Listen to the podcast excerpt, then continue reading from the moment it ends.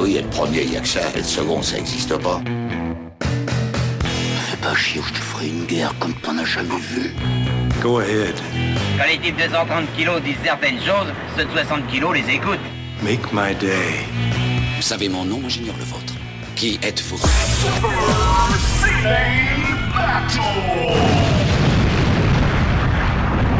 Le second, c'est un con. Super Ciné Battle, c'est le podcast où nous établissons le classement ultime du cinéma. Nous prenons vos listes de films que vous nous adressez pour les classer du meilleur au pire afin d'obtenir LA liste ultime. Ceci est notre épisode 119 et par ce beau temps d'été, je te parle à toi, Stéphane Boulet, de l'autre côté de la France. Comment vas-tu Stéphane? Eh ben écoute, euh, ça va bien, ça va bien effectivement. Je sais pas comment c'est chez vous, mais effectivement chez moi il fait, euh, il fait beau, il fait même très chaud. Euh, J'étais surpris, j'ai dû descendre à la ville, comme on dit euh, par chez moi. J'ai dû descendre à la, à la ville hier et j'étais surpris de, de, d'à quel point on pouvait suffoquer. Je suis bien content d'être remonté dans mon montagne juste derrière. C'est vrai que chez toi il fait bon. Bah, chez moi, disons qu'en fait, le, le- la nuit, la température redescend à minima. C'est-à-dire que on s'est tapé, voilà, c'était quoi aujourd'hui? C'était du 36, je crois qu'on a, qu'on a eu hier. Euh, mais euh, au moins, la nuit, ça redescend. Donc tu peux respirer à un moment donné. Eh bah écoute, tu sais quoi? Je vais venir chez toi. Oui, bah voilà, bah écoute, tu, tu fais bien, tu es le bienvenu. Ah bah écoute, j'ai- j'ai en- j'ai envie de j'ai envie de sentir le bon air euh, le bon air avec mon enfant. Euh, je préviens d'avance, euh, j'enregistre ce, ce podcast avec mon bébé pas loin, donc il est possible. Il est possible que si j'ai pas le talent nécessaire, Tu, refuses toujours ma, ma solution du, euh, du frigidaire quand même. hein. euh, oui, une tes solutions, euh, euh, ça suffit. Parce qu'en plus, pendant pleine canicule, enfin, je veux dire, c'est cohérent, tu vois Non, toujours pas. non, non, pas. vraiment pas. Non, non, je t'assure. Et je sais pas comment je reste ton ami après. je vais voir si tu fais les mêmes vannes devant devant maman. Euh, écoute, est-ce que, est que tu crois que j'ai la moindre once de, de dignité et de décence en moi?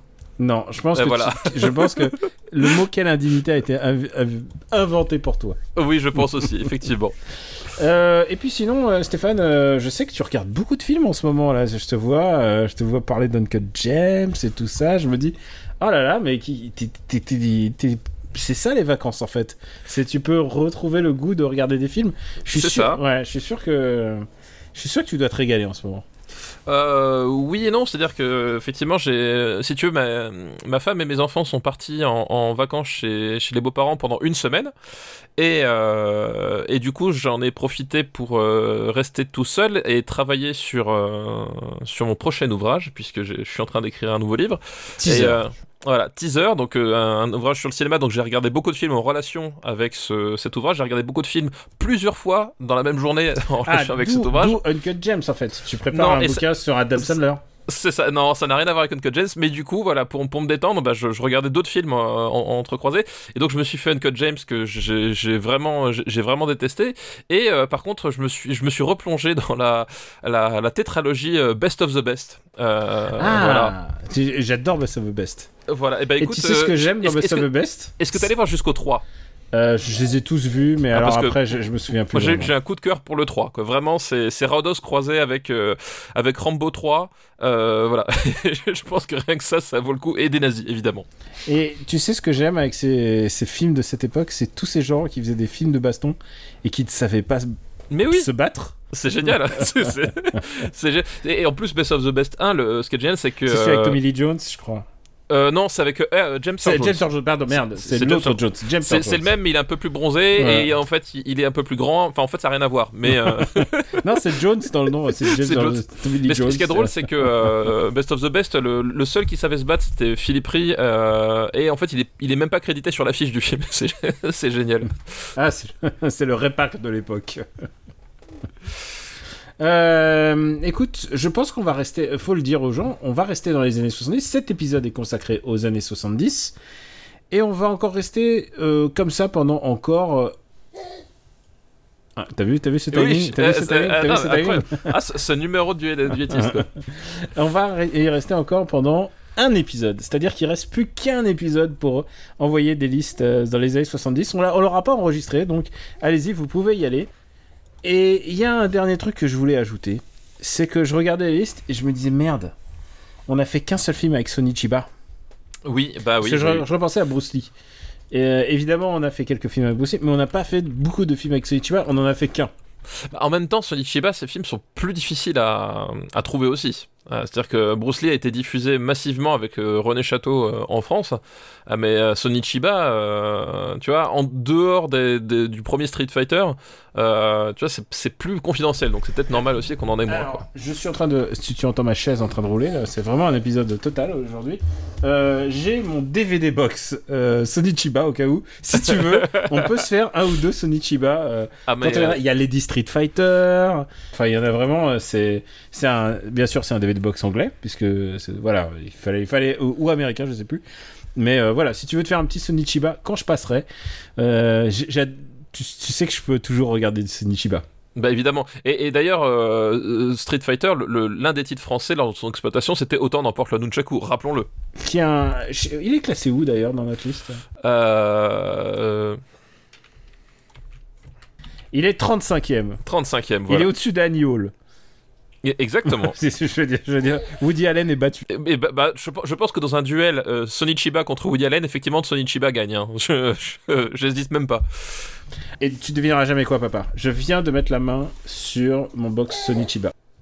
Ah, enfin. Il y a Golgo 13. Ah, mais oui, c'est vrai. Il y a Karate Warriors. Euh, celui-là, je l'ai pas vu, mais c'est vrai qu'il avait fait un Gogo 13. Il y a Yojimbo, donc euh, The Bodyguard. Euh, Dragon Princess. Sister Street, Sis- Sister Street Fire. Et alors, c'est rigolo parce qu'ils ont écrit Street Fire, mais ils ont bien un T sur la jaquette. C'est pas mal. Et Bullet Train. Bullet Train, c'est peut-être le plus connu de tous. Tu l'as vu? Euh, Bullet Train. euh, c'est- Il s'appelle, il s'appelle Bullet Train en français? C'est dommage, oui. Il s'appelle Bullet Train en américain et en français il s'appelle Super Express 109 Ah oui, d'accord, oui, oui. Avec oui, euh, Ken Takakura. oui, oui, c'est oui, d'accord. Ok, oui, bah, je sais- je pas qu'il s'appelait Bullet. Oui, mais remarque effectivement. euh, Tu l'as vu? Oui, oui, je l'ai vu, ouais. Ça, ouais. tu l'as vu. Euh, Golgo 13, tu l'as pas vu du coup? Golgo 13, non, non, j'ai vu, vu aucune adaptation live de Golgo 13. Karate Warriors qui s'appelle en français. Karate Warriors ça s'appelle en français. Karate Warriors, c'est original. Ça fait du bien. Bah écoute, je peux le ramener, on peut se regarder du Sonichiba. J'ai envie de Ah bah, regarder du Sonichiba, je sais pas pourquoi. Ça fait toujours, ça fait toujours plaisir du Sonichiba. Ouais. Mais tu sais, euh, papa, donc, comment ça marche? Et Parce que peut-être que c'est le premier épisode de n'importe qui. Hein. Ah mais moi je ne sais pas comment ça marche. Si hein. toi, d'ailleurs, tu redécouvres le. le Oui, je- podcast je- à chaque, chaque semaine je redécouvre. fois. Donc les gens nous envoient des listes, trois films par liste avec un titre, et euh, bah, histoire que qu'il y ait une thème, un thème rigolo ou pas, parce que pendant l'épisode précédent, on a fait des films pas rigolos du tout. Et euh, je suis en train de repenser au film de Yakuza qu'on a fait, c'est pas rigolo du tout. Et, euh, et on nous l'envoie et euh, au mail qui est supercinébattle@gmail.com. Et, et ben, je te propose, avant de commencer, de se faire un petit rundown de ce qui s'est passé dans l'épisode précédent, Previously in Super Ciné Battle. Exactement. On a une entrée au top 20. Euh, les places sont chères. Les moissons du ciel, donc Terrence Malik. Peut-être un des meilleurs Malik. Peut-être un des meilleurs Malik. Tu- euh, Est-ce que t'aimes bien euh, euh, le précédent? Celui qui s'appelle en français La balade sauvage? Euh, je préfère les moissons du ciel. Ah, ok, d'accord. Je, je suis pareil là-dessus. Euh, et je descends un petit peu. On a le cimetière de la morale. Oui, Euh, là, je pense que les, les- les ventes de DVD et de Blu-ray ont, ont explosé. ont explosé. Bah, je pense qu'on a largement doublé, à mon avis. En 65e, il y a le deuxième meilleur film de Kurosawa des années 70, à savoir Dodescaden. Oui, c'est vrai. De- mais deuxième meilleur film, tout à fait. Euh, donc 65e, le deuxième film, euh, le deuxième meilleur film de Kurosawa des années 70, c'est alors Dodescaden. Oui, tout à fait. Je vois pas parce que j'en vois pas d'autres, il y a pas de troisième. Et, euh, et on a eu quoi d'autre L'épisode précédent, on a eu le serpent? Ouais, euh, de, de Verneuil. Euh, on a eu. euh, qu'est-ce qu'on a eu Qu'est-ce que- qu'est-ce qu'on a eu Qu'est-ce qu'on a eu? Je descends, je descends. Le serpent. Et je crois que c'est tout. Non, il, y en a, a. il y en a un donc on n'a pas cité et je sais pas lequel. Et je Flûte, sais- on l'a- perdu dans le classement? C'est pas possible, c'est pas possible. Le morale. Il y avait pas un pour une poignée de. On n'avait pas fait un Sergio. Oh putain, c'est. A... Ah, mais si, bien sûr, il était une fois la Révolution. Révolution, il est où? Il était une fois la Révolution qui est 57ème. Il est, il est 57ème, voilà, c'est celui-là que j'arrivais pas à voir, juste au-dessous de Sex and Fury. Tout à fait. Et écoute, ce que je te propose, c'est de te plonger directement euh, avec une nouvelle liste. Eh ben oui, attaquons, attaquons tout de suite, je suis nul là pour ça. Pas de politique dans ce podcast. Non, jamais, jamais, jamais. Donc on va, on va tout de suite attaquer avec une liste. Je sais qu'elle va te faire plaisir. Ah. Qui s'appelle les films de droite. Point. Alors moi, je sais pas ce que ça veut dire. Je sais pas. Étant, étant de droite, je ne sais pas ce que ça veut dire. Je le prends très mal. Oui, C'est liste- oui, des films normaux en fait, toi. Toi, c'est. Une liste qui nous est envoyée par Jérémy Cochet. Et on remercie Mais- Jérémy. Merci Jérémy Picochet pour ta liste. Et le premier film de cette liste s'appelle, euh, et ça m'étonnerait qu'on, ça m'étonne qu'on l'a pas fait, mais écoute, voilà. C'est un film de Michael Winner qui s'appelle Un justicier dans la ville. Ah bah oui, on parlait de films de droite, Et effectivement. pourquoi, pourquoi tu ris? Parce que c'est vraiment un film de droite. C'est vraiment un film de droite, et c'est- peut-être même un des archétypes du, du film de droite, même si en fait, euh, parce que pour le coup, ça tombe bien, je, je suis un spécialiste d'un justicier dans la ville, euh, et pas euh, du film, hein, de la franchise. Ah, toi, tu- tu, as vu les... Il y en a trois, c'est ça? Ah non, il y en a beaucoup plus que trois. Il y Ah en bon? a, attends, il y a- ah oui, il y en a attends, cinq. Oui, mais attends, toujours avec le même acteur? Ah bien sûr, Il a fait les cinq mais bien sûr, il a fait les cinq. Ah putain, mais j'ignorais, il me reste le, tellement... le, tellement- le- le 3, le 3 c'est juste que c'est le meilleur de tous. Euh, mais, a- mais il en a fait 5, Charles Bronson, des justiciers dans la ville. Alors vous connaissez peut-être le, le- titre en VO, qui c'est Death Wish. Death Wish, ouais, effectivement. Et pour le coup, euh, le titre en VO est, euh, est beaucoup plus approprié en fait à ce film-là, mais beaucoup moins à la, euh, à la licence. Euh, puisque en fait, en gros, si tu veux, enfin, euh, parce que je, suis même allé jusqu'à me taper le, le remake avec Bruce Willis, hein, donc euh, qui est qui est scandaleusement du chier, mais bref, euh, puisqu'en fait, en gros, euh, Justicier dans la ville, c'est un film qui va devenir effectivement un certain emblème du, du film de droite, mais qui va surtout en fait porter sur lui. et c'est un peu, bah, c'est un peu le, on va dire la jurisprudence Rambo, qui va un peu porter sur lui les défauts de des films suivants. Euh, en gros, Euh, puisque Bah, euh, si tu me permets de t'interpréter, c'est un peu comme tous ces films de flics d'Alain Delon et de Belmondo, c'est-à-dire même s'il y en avait des biens, mais au bout d'un moment, la lassitude du- de l'archétype fait que les gens font ah, oui, on n'en peut plus, a- on n'en peut plus. On, on- Et, on fait, on fait plus la différence. ne en fait. réveillez plus les couilles d'un flic qui dort. Enfin, c'était devenu une, c'était devenu une caricature, quoi. C'est une parodie, hein. je précise, c'est les nuls, c'est les nuls, je crois. Ouais. C'est- Ouais, c'est les nuls, ouais. Euh, mais, euh, mais effectivement, c'est- euh, un film qui va qui va lancer, enfin, c'est pas le premier, mais c'est vraiment celui qui a fait exploser la grande mode des des des, des vi- vigilante euh, flics, donc les films de, de justiciers. Mais il est il est plus subtil et plus intéressant que justement ce titre, un justicier dans la ville, en fait. C'est à partir du 2 où ça part vraiment cacahuète, et là c'est le film de on, on, on- on va on va dessouder des délinquants à- au lance-roquettes, quoi. Là, Là, c'est pas, c'est pas le trip. Euh, le trip, c'est qu'en fait, on a, enfin, c'est un peu le trip, mais pas complètement. C'est-à-dire qu'on a un, un personnage donc qui est joué par euh, L'immense, l'immense, Charles euh, Bronson. Charles Bronson, qui est déjà bien vieillissant à, à cette époque-là. hein. Bah, Euh, il, faut- il sort son plus gros succès, c'était la Grande Évasion, quoi, à ce moment-là. Oui, bah ouais. Puis voilà, puis, puis Charles Bronson, il, est, enfin, c'est effectivement un, un personnage, enfin un personnage, un, un acteur qui, qui, qui jouait justement, c'était plus un, un caractère acteur, comme disent les, les Américains.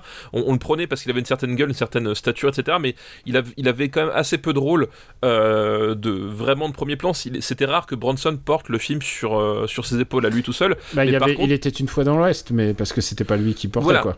Et puis, puis surtout, bah, c'était Leon qui l'avait euh, qui l'avait casté. Et d'ailleurs, ce qui était intéressant chez, enfin, ce que recherchaient les producteurs chez euh, chez Bronson, c'était son son aspect ethniquement un peu trouble. C'est-à-dire qu'il a joué beaucoup de rôles euh, d'indiens, beaucoup de de- d'asiatiques, alors qu'en fait, il est lituanien. Et effectivement, c'est juste qu'il a une, il a une peau un peu bronzée et il a effectivement, il a il a un type qui qui, qui est pas le type classique euh, euh, descendant du Mayflower, mais du coup, à cette époque-là, Hollywood, bah, suffisait effectivement que tu aies une moustache et que tu sois un peu bronzé, c'est- ça t'étais mexicain. C'est un peu euh, l'histoire en fait de la de la carrière de, de Charles Bronson. Et euh, voilà. Et, et en fait ça c'est vraiment le film qui va être son, son, son- le rôle qui va écraser tous les autres en fait qui arrive assez tardivement. Il a quand même 54 ans quand il quand il démarre le, le tournage et euh, l'histoire c'est donc c'est l'histoire de Paul Kersey euh, Paul Kersey, donc qui est un, un architecte euh, new-yorkais bien sous, sous tout rapport, euh, bah, dont la vie va, va basculer. Euh, pourquoi? Parce que euh, Jeff Goldblum et ses, et ses potes, parce que oui, c'est Jeff Goldblum son, son tout C'est- premier rôle. C'est jeune Jeff Goldblum. Ah, ouais. c'est- c'est c'est son tout premier rôle au C'est cinéma. celui qui frappe à la porte.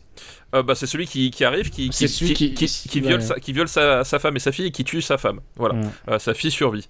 Euh, et donc du coup, forcément, un, et en plus, le- les tue chez, dans, dans leur appartement. C'est-à-dire qu'il y a, il y a une intrusion dans l'appartement, il, il, il, il, viole tout le monde et puis il tue, il tue la femme. Est-ce qu'on. Lui est pas là. Je veux juste dire un truc. J'ai vu ce film trop jeune. Et c'est un film d'une violence inouïe. Bah, sur- surtout qu'en plus, effectivement, le. tu- Et ce que tu décris, c'est que c'est montré de manière très frontale. c'est mon, mon, mon très, très frontal, ça arrive très très tôt dans le récit. Euh, honnêtement, c'est de l'ordre, je crois, des, des 10 premières minutes. hein. C'est-à-dire que tu as à peine le décor qui est planté, euh, que tu te prends ça dans la gueule, et ça dure un certain temps euh, aussi. Il y, a, il y a une approche assez, assez, assez neutre, on va dire, sur la, la façon dont, dont c'est filmé. hein. Donc Alors, tu- je je pense pas que ce soit neutre. non, pas neutre, mais. mais pas mais- le, mot, ne- le, le mot est pas neutre, mais, mais- c'est genre, oh, c'est genre clinique, c'est ça que tu voulais mot. Oui, c'est ça, voilà, clinique, exactement. C'est Alors parce pas. que, parce que sinon c'est vraiment dégueulasse. C'est vraiment, je l'ai vu trop jeune et je me souviens que quand je l'ai vu j'étais horriblement choqué. Il n'y a, y a voilà. pas a d'ellipse, il n'y a pas d'effet de style. Euh, Enfin voilà, il y a, y justement cette volonté d'a- d'avoir la caméra à- un peu à distance de, de, de ce qui se passe. Et, et en fait, tu es, en position de témoin euh, de, de ce a. Témoin évidemment impuissant. Euh, et donc la vie de Paul Kersey va, va basculer. Euh, et ce qu'il y a d'intéressant, c'est contrairement à ce que beaucoup de, gens pensent sur ce film-là, où, on, où, où on idée ils ont fausse, c'est que c'est pas du tout, du tout un film de vengeance. Puisque Paul Kersey ne sait pas qui a tué sa femme et euh, violé sa fille, il n'en a aucune idée, et il ne cherche absolument pas à les retrouver de tout le film. C'est-à-dire qu'il n'y a pas une seule seconde de vengeance du- dans, dans tout le film. C'était le bouquin original, puisque le bouquin Oui. original euh, parle surtout de la descente aux enfers d'un mec. C'est ça, c'est ça, exactement. Et, ça, c'est très important, c'est-à-dire qu'à partir du, deuxième épisode, euh, puisque dans le deuxième épisode, en fait, sa fille, donc, qui s'est fait violer dans le premier et qui était mutique, se fait tuer dans le deuxième, euh, et même elle se tue par suicide d'ailleurs. À partir du deuxième, ça devient des, des films de vengeance. Là, c'est pas du tout le cas, ça n'a rien à voir. C'est effectivement c'est cet acte déclencheur qui va déclencher chez ce type-là une paranoïa. Euh, qui du coup tu peux comprendre hein, évidemment parce que le type il, enfin, il a perdu tout ce qu'il avait chez lui euh, et cette paranoïa, il va, euh, il va la guérir d'une certaine façon en, en s'en prenant à des criminels.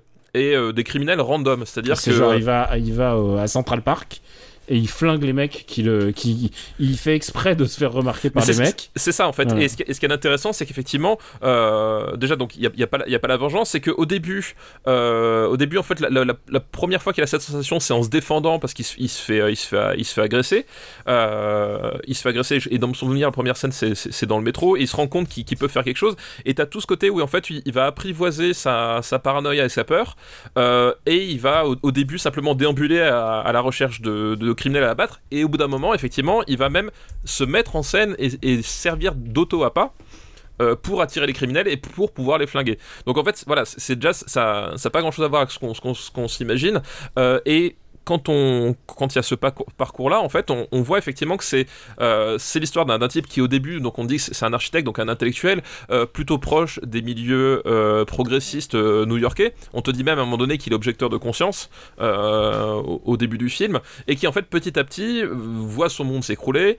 Tous les repères qui ont bâti finalement son, son monde et sa façon de voir le monde ben, s'effondrent et il va progressivement s'enfoncer dans une dans, cette spirale de violence. Et qui est très intéressant je, trouve dans, ce film là c'est que justement tu arrives à un, certain stade où finalement ce, ce type tu ne sais plus si il est fou ou pas. C'est-à-dire qu'il y a moi la, séquence la plus célèbre de toutes, c'est la séquence où il pointe vers la caméra son, doigt et, il fait semblant de faire euh, de mimer un tir avec son doigt, il fait pshh, comme ça.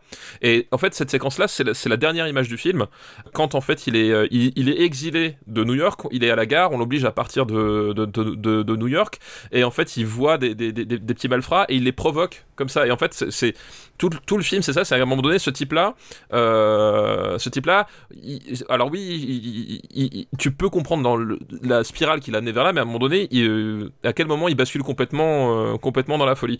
Et c'est voilà c'est cette étude de caractère là qui qui est intéressante quoi. Et alors, c'est ça le truc, c'est que tu disais que le rapport à ces suites, qui sont vraiment, par contre, des revenge, qui sont des revenge movies, euh, parce que là, vraiment, il y a une histoire de. Ah bah dans chaque, à chaque fois, il y a une histoire Ouais. de revanche. C'est-à-dire que c'est Mais- soit son meilleur pote, soit sa fille, soit sa nouvelle meuf. Ils se font tous trucider au début du film et il part euh, tuer les responsables. Là, c'est pas le cas. Il y a un truc, c'est que Death Wish, du coup, a, a dépassé le lentement. C'est devenu un. Quand voilà, le, le titre, c'est film de droite. C'est devenu un brûlot politique en fait. Ah bah, C'est-à-dire complètement, oui. c'est- c'était devenu le film des revendicatifs de la bah, de self-défense, de faut avoir une arme à la ceinture. Enfin, ce film a été a eu une récupération politique comme peu de films aux États-Unis en fait. Bah oui, non, mais complètement, effectivement. Et il faut dire que, euh, justement, on, bah là, on est au début des années 70.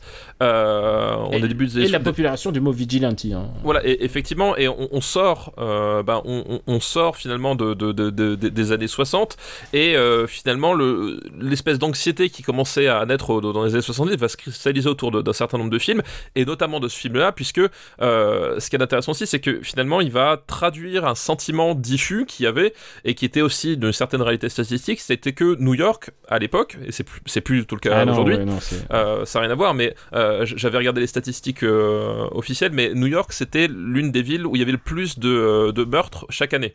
On était à, à quelque chose euh, en, en moyenne, si, si je me, si je me rappelle bien, c'était 4 meurtres par jour à, à New York. Mais, en euh, plus, euh, si tu me permets, tu parles de statistiques, mais c'est juste la première fois que je suis allé à New York, on m'avait dit, surtout, d'abord, j'étais petit, mais te balade pas tout seul. Euh, Central Park, c'était un coupe-gorge. Enfin, vraiment, Ah oui. si t'allais à Central, Central, Park. C'est un coup de gorge. euh, euh, le, le- le Bronx, voilà, j'allais Voilà. venir. Le Bronx, c'est genre, n'y pense même pas. Et en fait, maintenant. Harlem, pareil, on, on recommandait de pas y aller. Enfin, tu vois, voilà, c'était. euh, Et aujourd'hui, maintenant, il y a une gentrifi- la gentrification aidant. Et aussi parce qu'il y avait une vraie politique de la ville euh, post-11 septembre aussi. Hein, c'est c'est aussi ça qui a. qui Bah, il y a- voilà, il y, a, y y y plein de faits convergents qui ont fait que euh, New York s'est sécurisé. Mais Il y, a- plein de faits convergents, et d'ailleurs, c'est pas pour rien que Les Sopranos se situent euh, dans le New Jersey. Oui. C'est-à-dire qu'à la fin des années 90, si à un moment donné, euh, ils décident de démarrer la série Les Sopranos dans le New Jersey, c'est-à-dire vraiment au port de New York, hein, c'est t'es littéralement à un pont d'écart de Manhattan. Euh, c'est pas pour rien, c'est parce que justement, en fait, le, euh, on a chassé la criminalité de New York euh, et elle a pris d'autres formes dans finalement le- la, périphérie de la ville, quoi. Oui, et, et là, en plus, la violence de, de Soprano, c'est, la violence de, de guerre des gangs, c'est le mobster et tout ça. C'est, vraiment, c'est un, un truc assez différent. Là, à New York, on te parle vraiment du, du fait que tu pouvais te faire égorger, vraiment. hein, Genre, c'était, c'était les mecs qui te volaient ton portefeuille dans la rue et qui, qui voilà, c'était vraiment une criminalité. euh, et, ce film, on a été le reflet.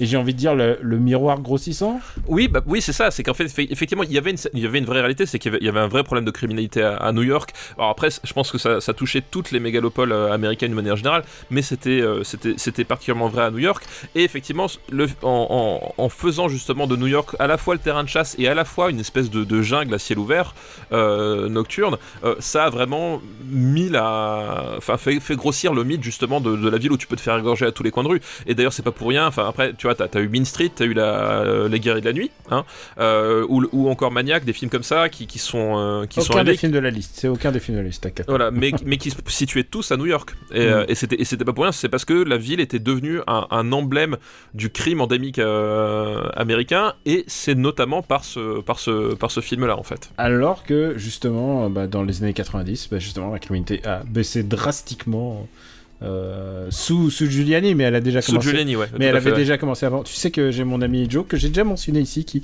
qui vient de prendre sa retraite. Il est, il est instituteur, il est prof euh, euh, aux États-Unis et il m'a dit, tu sais, Giuliani.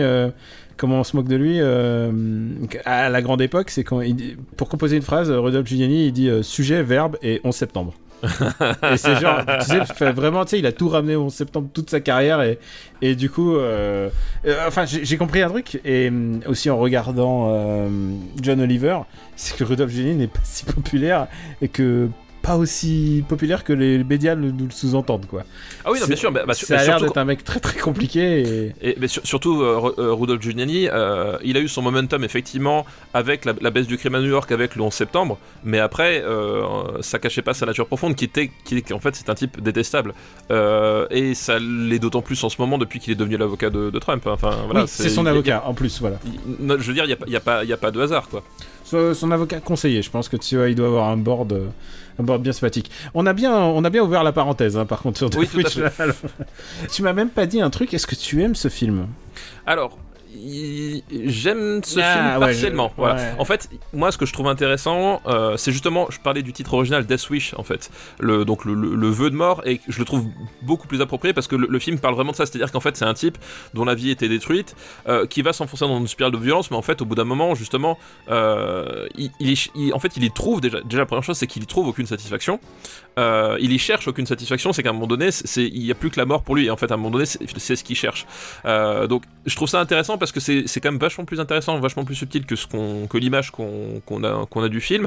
Et euh, comme dit, je trouve qu'il y a, plusieurs moments où, euh, voilà, où tu le vois vraiment en chasse et tu vois que finalement, euh, enfin, le, il devient un danger lui aussi, quoi. Donc ça, je trouve ça intéressant. Par contre, il y a, a d'autres soucis. Le, premier souci, c'est qu'effectivement, eh ben, Michael Wimmer, donc le réalisateur, euh, est pas très très bon en fait. Euh, c'est pas un type qui a une. Bah, qui- il s'est ret- il s'est retrouvé là, hein. c'est une production d'Ino De Laurentiis. euh, Ouais, ouais. Donc voilà, c'est- un peu le mec qui s'est retrouvé euh, à la tête de ce projet, quoi. Pas... et il est pas voilà, il est pas excellent en tant que réalisateur.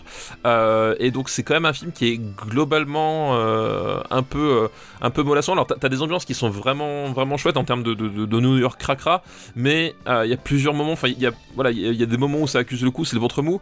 Bronson en fait, il il est il commence à être fatigué. Alors il, Bah, il, a déjà 55 piges là. Ouais, c'est ça. Il est à la bord de la retraite là. il, va jouer encore plus mal dans les suites, mais euh, tu vois déjà qu'il est pas complètement là. C'est-à-dire qu'il y a, y y des scènes où, euh, où vraiment tu- il, est, euh, il est absent, quoi. Donc t'as plein de trucs comme ça, et puis t'as tout ce, tout ce côté justement, l'utilisation de la police en fait dans le film est, assez. Ils sont Et- inertes. Bah, ils- alors, ils Tu sont à sais la quoi fois- ils, ils auraient pu mettre, ils auraient pu mettre les inconnus, ça aurait été pareil. hein. Mais en fait, ils- c'est super bizarre parce qu'en fait, tu Ils sais. sont très engagés, mais ils sont engagés à rien faire. Bah c'est ça, c'est qu'en fait ils sont, ils sont à la fois ils sont complètement inertes et à la fois d'un seul coup, c'est-à-dire que euh, le type, on- je le rappelle, on, on est dans une ville où on a 4, homicides par jour et dans ces 4 homicides par jour, il arrive, ils arrivent à, à- à- à déterminer un, un pattern de, de 5, meurtres de, de Bronson. Enfin tu vois, il y a, y a un truc, c'est que c'est, c'est quand le, le- d'un seul coup le, le- le long métrage a besoin que les flics interviennent, ils les font interviennent, intervenir de façon magique et euh, et alors- il y a des flics magiques? non mais c'est ça, c'est qu'en fait ça devient, ça devient un, voilà, un, un Deus ex machina dans le, dans le truc. C'est très très bizarre la façon dont c'est amené. Et euh, il y, a un- il y a un relan un peu à, l'inspecteur Harry dans le sens effectivement où il y a les statistiques de la criminalité à faire baisser. C'est pour ça que je- j'en ai parlé parce que c'est très important à cette époque-là. C'est c'est une époque où on commençait à parler des statistiques de la, de la criminalité et du fait que euh, c'était quelque chose qui devenait un, moteur pour les, pour les poli- politiques municipales. Ils en parlent ici aussi. Sauf que là, c'est vraiment expédié. Enfin, il y a un truc, à un moment donné, les flics, tu, tu vois qu'ils vont vont l'aider, enfin, littéralement, parce qu'ils ils- ils l'aident. Euh, et en même temps, tu sais pas trop si euh, s'ils sont vraiment de son côté. Enfin, tu vois, il y a un truc qui est très bizarre. Euh, c'est, voilà, il y a plein de trucs qui sont un peu bricolés dedans à, ce niveau-là. Et tu sors du film, t'as as certains trucs où, où tu te poses des questions parce que c'est naturel, c'est fait pour, comme dit sur la, psychologie de Paul Kersey. Et en même temps, t'as plein de trucs qui te paraissent vraiment bricolés. euh, ben, tout rapport avec les flics, euh, voilà, certains raccourcis de scénario qui sont un peu, un peu étranges. Et donc voilà, c'est un film qui, je, je- je vois l'impact que ça, que, que ça a eu et je vois, je vois le truc. Et en même temps, c'est pas un film qui, c'est pas un très très très bon film. C'est pas un mauvais film, mais c'est pas un très très bon film non plus, tu vois.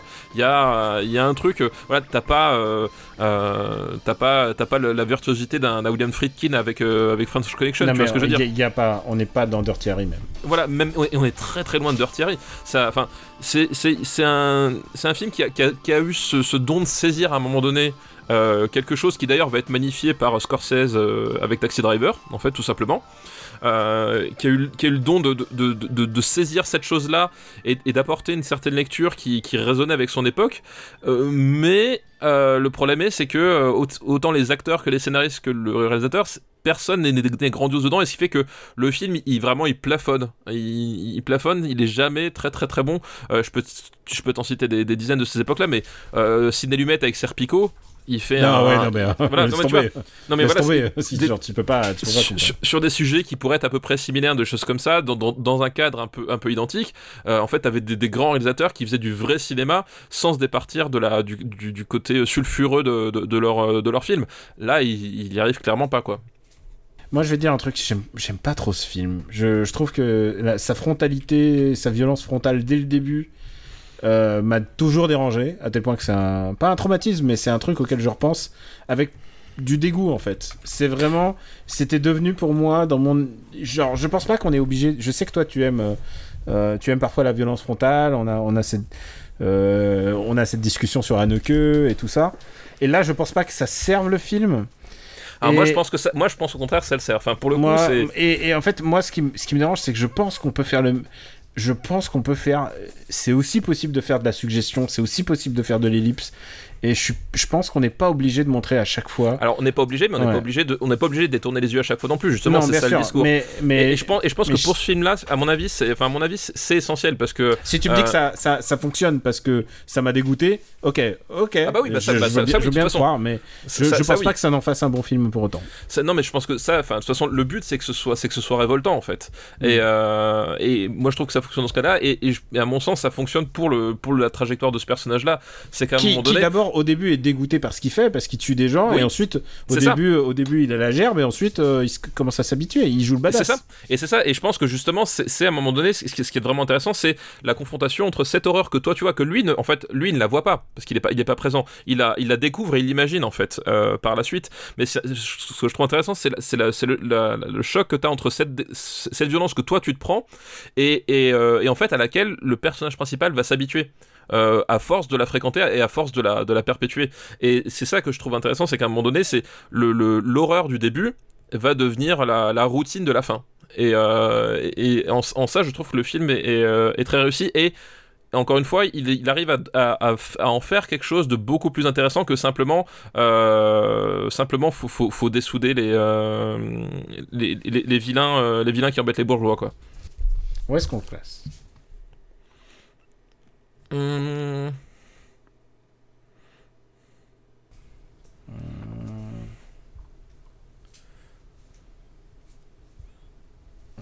J'ai toujours cette barrière de je veux pas que ça soit au-dessus de l'homme qui voulait être roi euh, il est où? Euh, je pense que je préfère French Connection qui est Ah, bien sûr, 78. French Ouais. Connection. euh, non, même, euh, tu vois, non, ça même, ça même plus bas, beaucoup plus bas même pour moi, tu vois. attends alors par exemple attends attends on a le vieux fusil Non, mais ça va en dessous du vieux fusil, c'est une on est certitude. d'accord ok d'accord Euh, tu vois, moi je le vois. Suanzo Hanzo... Non, pour moi je le vois. euh, Moi déjà je le vois au-dessus de Moonraker, c'est pas possible que ce soit en dessous de Moonraker. euh, au-dessus- non, Merde. je- enfin, merde euh, putain euh, non, tu, tu m'auras pas comme ça. Euh, moi je le vois bah, justement entre c'est Moonraker quoi et nous, Jaws Suanzo nous ir- euh, moi, j'ai- je le verrai entre Nous irons tous au paradis et Moonraker. allez go c'est bon euh, Death Wish en français c'est euh, Un justicier dans la un ville. justicier dans la ville ok. Et dans le 2 le, le 2 euh, oh, putain, euh, Le 2 bon, il se passe à Los Angeles. on, verra on verra pour le 2 quand on y C'est sera les années 80 déjà, hein, le 2. c'est vrai et euh, c'est réalisé toujours par le même gars pour les trois premiers Voilà. en tout cas Ma- Michael Wimmer a réalisé les trois premiers, et quand je vous disais qu'il était déjà trop vieux dans le premier, imaginez dans le 2, donc qui tournait quand même 8 ans après. Ouais, et en plus, oui, tout le monde est trop vieux. tout le monde est trop vieux dans cette entreprise. Voilà. Ouais, mais ça permet après d'arriver un jour sur Death Wish 3, qui est quand même un vrai chef-d'œuvre postmoderne. Ah, donc ça veut dire que c'est vraiment pas bien. Ah, mais il- non, il est génial ce film, il est extraordinaire. C'est c'est un film euh, indispensable à mon sens. Alors, tu sais quoi? Il y a une certaine logique dans ce qu'on va faire. Parce que là, on a vu le, le premier épisode d'une série. Et là, on va voir le troisième épisode d'une série.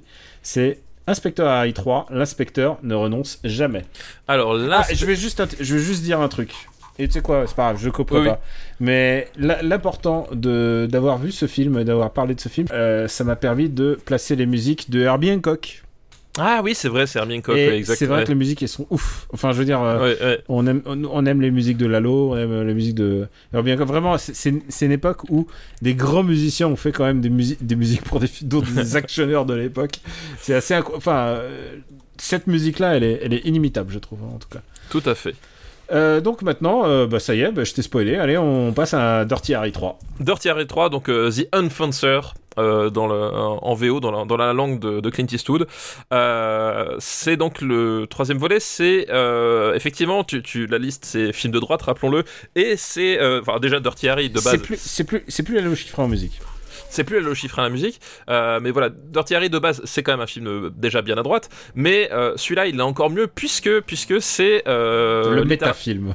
bah, c'est Dirty Harry qui va défoncer une bande de beatniks en fait. C'est-à-dire qu'il il va affronter des espèces de de, de, de combattants de, de, de, la liberté, des terroristes d'extrême gauche écolo. Enfin voilà, c'est- littéralement ça l'ennemi. Et, et il va il va les défoncer. Il va les défoncer à la fin à Alcatraz en fait. C'est celui qui se termine à Alcatraz pour ceux qui qui remettent pas forcément mais il les, doit les se venger, je comprends. Le pauvre Harry, il faut qu'il faut se venger. Il faut faire justice soi-même. C'est ça le message. Bah, c'est ça le truc, bah, surtout qu'en plus, là, c'est le premier, euh, et je crois le seul, où, où il a une, une partenaire féminine. Euh, donc, coller une partenaire féminine à Dirty Harry, déjà, c'est. Bon, c'est pas Et surtout forcément. à Clint Eastwood de l'époque. surtout avec Clint Eastwood Ah, de l'époque. Rappelons-le, un- il est pas comme ça dans la vie. Hein. Euh, on sait pas. On sait pas. Ouais, je, J'aimerais bien. je, voilà, je, je- il, est plus subtil que ça, mais je pense qu'on n'est pas trop éloigné quand même, quoi. Euh, et, euh, et voilà, du coup, c'est un, on a, on a la même formule où on va, euh, on va défoncer des mecs avec le Magnum 44. Euh, voilà, comme dit, ça se termine avec, euh, ça se termine avec- aussi avec un lance-roquette. hein, D'ailleurs, c'est un, c'est un film à lance-roquette. Mais tu sais quoi, Ouais. Alcatraz, ça inspire les lance-roquettes. Bah complètement. Euh, euh, c'est un film à lance-roquette euh, qui se termine à Alcatraz. Et moi, il y avait. D'ailleurs, c'est le fait qu'il ait, qu'il ait une partenaire, une partenaire féminine, ça donne l'occasion d'avoir des, bonnes répliques de, de Dirty sur le les quotas féminins dans la, dans la police et dans la vie euh, de manière générale. Oui, Euh, nous c'est- épargne rien. il nous épargne rien. Donc c'est euh, c'est assez euh, c'est assez c'est assez drôle euh, une fois de plus. Alors, Et moi, c'est drôle, c'est drôle, disons. euh, c'est- Alors, est-ce que ça a mal vieilli? Alors ben oui je, oui je, pense- je pense que ça, ça a mal et en même temps il y a un truc euh, justement c'est c'est c'est très très euh, euh, c'est très très premier degré tellement tellement sérieux que euh, ça, ça, a un côté, tu t'arrives plus à le prendre au sérieux. C'est-à-dire qu'il y a vraiment un, un, un- côté, oui, euh, c'est le monde de grand-père en fait. Et t'as ce, ce- témoignage de, de, de, de, de monde en train de mourir qui a, que, que je trouve en fait assez drôle, moi, finalement, avec les, avec les années, quoi. Euh, avec les années. Et il y avait un détail qui était vraiment très très con, euh, mais qui, moi, m'a- m'avait, euh, comment dire, marqué quand j'étais môme. C'est qu'à un moment donné, justement, ce fameux groupe de, de, de terroristes écolos, il, euh, il revendique euh, un attentat à la centrale de Fessenheim en France. C'est vrai? Et ouais, ouais, ouais, à un moment donné. et donc moi, habitant, habitant en Alsace et à quelques kilomètres de Fessenheim à l'époque, j'étais extrêmement content d'avoir Fessenheim qui soit cité dans un film de, de l'inspecteur Harry. Ah oui, qui, c'était Cocorico, quoi. Bah c'était c'était ça, c'était genre ah Clint, je suis là, j'existe. voilà, c'était un détail. euh. Mais bon, voilà, du coup c'est euh, c'est un Dirty Harry pur jus, euh, pur jus avec effectivement euh, toutes les toutes les bonnes remarques sur le féminisme, sur le la, la délicatesse de la de la de la ville et les salopards qui aident les criminels plutôt que euh, que d'aider à maintenir la loi quoi. Et tu veux que je te dise, il y a un truc qui est flagrant quand tu revois les Dirty Harry, c'est que il a exactement le même discours nostalgio, facho que t'entends aujourd'hui en fait. Ah, c'était mieux avant. Ah bah oui, avant, oui. avant les gens ils traversaient dans les clous. Avant les gens ils ramassaient les papiers, ils les mettaient dans la poubelle. Et maintenant c'est plus que de la. Tout ça c'est de la même, c'est la même connerie. Ah bah ça, bah, c'est- la cyclique hein. Oui. C'est la même nostalgie de merde. Et j'ai envie de vous dire, quand les gens vous disent euh, euh, ah c'était mieux avant, faut se méfier. Faut se méfier. La nostalgie, la nostalgie c'est aussi. Alors c'est qu'on va dire hein, parce que j'adore jouer à des vieux jeux. J'adore la nostalgie. J'ai acheté un, un Blu-ray, le box Blu-ray de Goldorak là, juste juste pour le montrer à mon fils quand il aura, sera en âge. Mais la nostalgie c'est aussi la porte la plus rapide pour le pour le fascisme aussi. Ah bah il c'est oui oui, mais, faut- mais surtout C'est la promesse de, de ah c'était mieux avant que ton euh, genre c'est la promesse soit d'un doute transitionnel pour mieux te contrôler, soit soit de bah, de te contrôler politiquement quoi. Non, non, mais c'est non, mais c'est sûr qu'évidemment, pas de politique dans mon podcast, je précise. Pas de politique dans mon... Non, mais c'est- sûr qu'à chaque fois, c'est les mêmes discours. hein. Euh, voilà, là, c'est. euh, bah, comme dit, c'est une pure réaction au mouvement hippie qui, pour le coup, était mort, mais il y avait quand même. euh, Oui, oui, il est, il est- et genre c'était fini, genre Easy Rider est passé déjà. Oui, c'est ça. Il y avait- Mais, mais il, fallait quand même éradiquer, éradiquer les derniers. Et oui, donc c'est- évident que c'est évident qu'on on retrouve toujours les mêmes choses, toujours les mêmes choses. C'est un film où d'ailleurs à un moment donné, euh, Dirty Harry va émasculer un, un- quelqu'un euh, avec son Magnum C'est- 44 de dos. C'est les meilleurs, c'est les meilleurs. voilà, il va l'émasculer de dos. Et ça, c'est- et ça, c'est quand même pas banal. Tu sais que qui a travaillé sur le script? Michael Euh, Cimino. Ah, c'est Michael Cimino. Ah bah oui. ouais. Tu sais, en fait, ce qui est génial, c'est de voir les gens qui sont crédités sur les scripts de l'époque. Parfois, t'as Oui, des bah grosses oui. surprises. Le 1, t'as Terrence Malick, hein, normalement, mais il est pas crédité. C'est genre, il a, il a travaillé sur le, le- Enfin, évidemment, pour être crédité sur un script, il faut avoir changé des trucs et tout. C'est, c'est un peu compliqué, mais, mais voilà. euh. Euh, est-ce que tu aimes euh, Dirty Harry 2 euh, 3, pardon. Bah et moi, j'aime tous les Dirty Ah non, Harry. Michael Cimino, c'était, le- c'était le 2, pardon. Excuse-moi. Ah, c'était sur le 2, c'était d'accord. Bah moi j'ai- j'aime tous les Dirty parce que euh, parce que parce que Clint, euh, parce que mine de rien il y a euh, y a cette cette façon aussi de de de de, de, filmer, de de, tenir l'action des, des années 70 euh, quand ils avaient des moyens que euh, que je trouve quand même cinématographiquement euh, vachement cool en fait. Euh, voilà, c'est c'est cette espèce de brutalité complètement abrutie qui qui me fascine vraiment. Il y a un truc quand il quand Oui, il on, déçoit- par- on parle à quelqu'un non seulement qui est chauve, mais qui est aussi le, le, fan, le fan numéro un de France de Substitute. Bah exactement, non Voilà. mais c'est ça, c'est que c'est- effectivement le, le, le- la paternité de The Substitute à tous ces films-là, euh, ça, ça vient de là quoi. Et, euh, et effectivement, comme dit, en fait, il y a- il y, a un truc, c'est tellement premier degré que ça en, ça en devient, que le discours en devient grotesque. Et, euh, et voilà, moi ça me, moi ça me fait rire et je, je prends toujours un plaisir euh, pas possible en fait à, à ce que tous ces personnages s'entretuent euh, gaiement à coups de gros calibre quoi. Qu'est-ce que. euh, ça n'a rien à voir, mais je voulais ton avis, on l'a jamais parlé. Je- Est-ce que tu te souviens du film The Rookie avec Charlie Chin? Oui, bien sûr, ouais. Qui s'appelle en français La Relève je La crois relève, tout à fait. Qu'est-ce que t'en penses? Parce que Ah bah- c'est clairement le film écho de ça. hein. Ben, le- la relève, la relève, c'est euh, effectivement un faux Harry dans les années 90. euh, et, euh, et le problème, c'est qu'en fait, c'est un film qui, qui sort beaucoup trop tard pour ce qu'il a proposé, à mon sens. Ouais, mais moi, il- moi ça m'avait fait rire à l'époque. Je me souviens Oui, non, mais bien sûr, Je l'ai regardé avec ma mère, ma mère qui a regardé tous les Dirty Harry. C'est avec ma mère que j'ai vu euh, Un justicier dans la ville, hein, je précise. euh, euh, genre, c'est avec ma mère que j'ai vu ce genre de film parce que, genre, voilà, ok, c'était admis que on regardait, je regardais les Vigilante Movie avec ma mère. Et parce qu'elle aimait, elle était, aimait Clint Eastwood. Mais comment la blâmer? Euh... Ouais, non, moi j'avais plutôt pris plaisir à The Rookie parce que c'était vraiment le métafilm de Dirty Harry, quoi. Oui, complètement. ouais. Et puis surtout euh, avec Charlie Sheen derrière, enfin je veux dire, c'est évidemment euh, c'était c'était pas sérieux tout ça. Euh, Est-ce que tu voudrais le classer ou tu as quelque chose à ajouter? Non, Parce non, que- on va, on va le classer, on va le classer. Alors. Ah, je- moi, j'annonce tout de suite, je préfère ça à un justicier dans la ville. Euh, je... je je préfère ça aussi. L'inspecteur ne renonce jamais. Déjà, le titre français est exceptionnel déjà. Ça, ça voilà. Ça, c'est- je- le titre français est exceptionnel. Euh... Euh... Pum, pum, pum. Où est-ce que... un peu- Tu vois... Le deuxième c'est Magnum Force. Hein, Magnum Force, dont on n'a Ouais. pas parlé.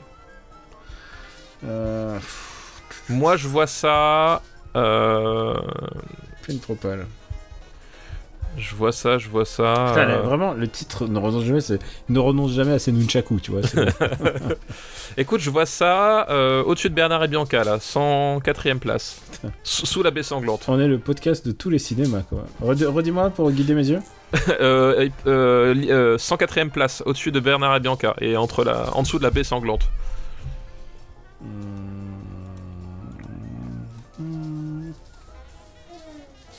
Ça me va. Et bah vendu. Mais tu l'as mis sous le vieux fusil, j'ai remarqué. Bah oui, bien sûr. Hop, euh, l'inspecteur Harry. Ne renonce jamais. Quel beau titre. Et il nous reste un dernier film de cette liste et j'espère que tu l'as vu. Il nous reste un dernier film de droite, alors qu'en fait, il en reste beaucoup des films oui, de droite. oui, oui, bien sûr. C'est un film français. Et c'est pas le vieux fusil. alors, c'est avec Alain Delon? Non. Ah bah, Ah, un putain, film- je vais- ah, ah, Attends, un film de droite sans Alain Delon? Qu'est-ce Ouais, que c'est que ça? Non mais... je- Alors, et, et c'est avec un autre comédien que je sais pas, je, je ne sais pas s'il est. euh, si. Je, je, je peux pas te dire son bord politique, j'aurais pas, j'aurais pas juré. Euh, Est-ce que tu veux que je te fasse deviner ou? Bah vas-y, essaye, ouais. Euh, Je suis pas très bon devinette, moi. D'accord. Euh, bah, c'est un film avec Jean Gabin. D'accord. Jean Gabin des années 70 C'est un film qui s'appelle La Horse. La Horse. Ah oui, la Horse. Ah oui, bah tu vois, j'aurais pas pensé. C'est les années 70, la Horse? C'est les années 70. Ah oui, ouais. c'est vrai qu'avec Gabin, t'as l'impression tout de suite que c'est les. tu- Non, mais j'aurais dit que c'est les années euh, la- 60, moi, tu vois. Tu vois tout de suite la grande diffusion. Enfin, tu vois tout de suite. Oui, euh, c'est ça, ouais, mais. euh, euh, qui est un revenge movie français, voilà. qui était un revenge euh, movie français, effectivement. Euh, Avec, avec Jean Gabin, donc vous l'aurez compris. Euh, et je connais pas les autres acteurs, mais euh, voilà. C'est. C'est un revenge movie français et. euh, Tu, tu l'as vu Oui, oui, et, et- et rural aussi, ce qu'il faut dire. La- Oui, la il se, particularité. déroule, il se déroule dans la campagne. Et tu sais quoi? Parce qu'il est ressorti, je crois, l'année dernière en Blu-ray, en DVD. Ouais. Euh, tu sais quoi? Oh, Parce que j'ai revu, j'ai revu des bouts justement de- du film. Et euh, quand je vois le film, j'ai l'impression de voir euh, Batman Beyond. Tu vois, quand je vois Jean Gabin vieux, je me dis putain, on dirait Bruce Wayne vieux dans Batman Beyond. Je sais pas si t'as vu la série Batman Beyond, c'est Non, le, non, Bat- mais je- c'est je- le je Batman du futur. ouais. Il a un petit côté hargneux et surtout euh, misanthrope. Tu vois, il est, il est, il est reclus, il est reclus dans sa ferme quoi. Ça se passe en Normandie. Ça se passe en Normandie, effectivement. C'est que contrairement aux, euh, aux deux précédents films, c'est un, un, un- un film de droite rural. Euh, voilà, donc c'est déjà on change complètement de cadre. Et euh, donc l'histoire c'est euh, donc le personnage de de Gabin qui a qui a une- qui possède une ferme. Donc tu l'as dit en, en, en Normandie hein, euh, qui euh, qui est un type tu l'as dit misanthrope donc pas forcément très avenant hein, avec euh, avec les gens et et ça inclut d'ailleurs sa sa famille hein. et du coup il découvre que euh, le c'est quoi c'est une cabane en fait sur sa propriété c'est ça? Euh, enfin, je crois que c'est genre la grange. Moi, je la que grange c'est- quelque chose comme ça ouais, qui, qui, est utilisée par son petit-fils. Euh, ce qui va avoir le don de bah, passablement, euh, passablement le- l'énerver, et euh, ça va être le, début d'un engrenage avec, bah, avec les, les personnes qui sont impliquées dans le trafic et, et, lui-même. voilà, il va, se, il va être un peu seul contre tous, contre ce, gang qui va s'ériger. il va régler ses comptes à, à grands coups de fusil de chasse, quoi. Et il va se faire une petite troupe autour de lui et qui vont attendre les malfrats, voilà, avec leur avec leur 22 LR. Et, euh, et c'est à la bonne franquette, quoi. On va dire que c'est moins c'est moins hargneux que euh, le, le vieux fusil.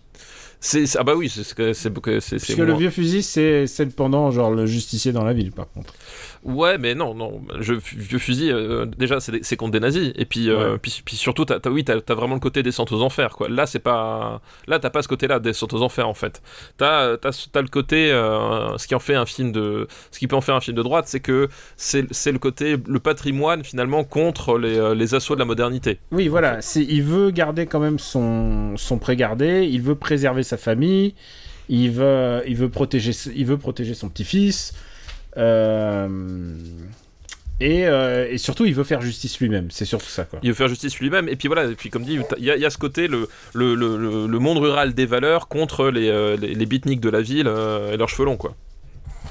Euh, c'est ça. C'est déjà aussi la nostalgie de ah. Il y y a de ça parce que en fait, il, la drogue de son petit-fils, son petit-fils s'est mêlé à tout ça, et il y a déjà de ce truc de ah de- moi, moi je marchais droit et j'ai fait cette ferme de mes propres mains, tandis que toi, sale petit connard. Oui, Il y a- bah, il y a un il y a- petit il y a- peu il y a- de ça, ouais. qui est su- suggéré. Il y a un peu de ça. est-ce que t'aimes ce film? Euh, bah écoute, euh, je trouve que le le, euh, le c'est délicat parce que euh, je, je, je trouve l'approche intéressante et des trucs pas mal, mais euh, même s'il est assez court, euh, je, je trouve qu'il y a quand même pas mal de problèmes de, de narration, c'est-à-dire que ça patauge un peu et t'as- un peu ce côté film français dans le sens où euh, t'as parfois beaucoup de scènes explicatives euh, dont on se serait passé, enfin voilà. Donc je comprends l'idée de euh, oui j'ai- Gabin dans mon film donc il faut lui faire des dialogues grandiloquents et en même temps Oui, voilà, ils l'écrivent un peu comme si c'était comme s'il était euh, René Coty, quoi. bah ouais c'est- non mais c'est vraiment ça c'est à dire que et en même temps est-ce que sur un film comme ça avec un sujet pareil euh, est-ce que justement t'as pas tu voudrais pas utiliser Gabin euh, peut-être un peu autrement Euh, voilà je sais pas donc du coup il y, a un- il y a un peu ce, ce paradoxe que le film n'arrive pas à résoudre dans lequel il, il- il se piège un peu tout seul et qui fait que bah, globalement c'est un peu moumou quoi Je sais pas si tu te souviens, il y a les scènes avec les, les vaches. Il y a beaucoup de scènes avec des vaches. Et aussi, il y a une scène avec un cheval, mais surtout, il y a une scène avec les vaches où ils, ils foncent dans les vaches avec leur, euh, leur, leur, leur, Leur- ouais, leur, leur camion là leur euh, camionnette Citroën, là, ou ouais, je sais pas ouais. quoi. Enfin, c'est. Il y a un petit côté. euh, Comment il s'appelle déjà le, le truc dont on se moque souvent, là Loulou, la brocante? Il y a un truc très champêtre. Et Bah- d'ail- d'ailleurs, à tel point que j'ai découvert que ce film a eu un remake. Euh, un remake, euh, mais avec Pierre Mondy, et c'était un, télé- c'était un téléfilm.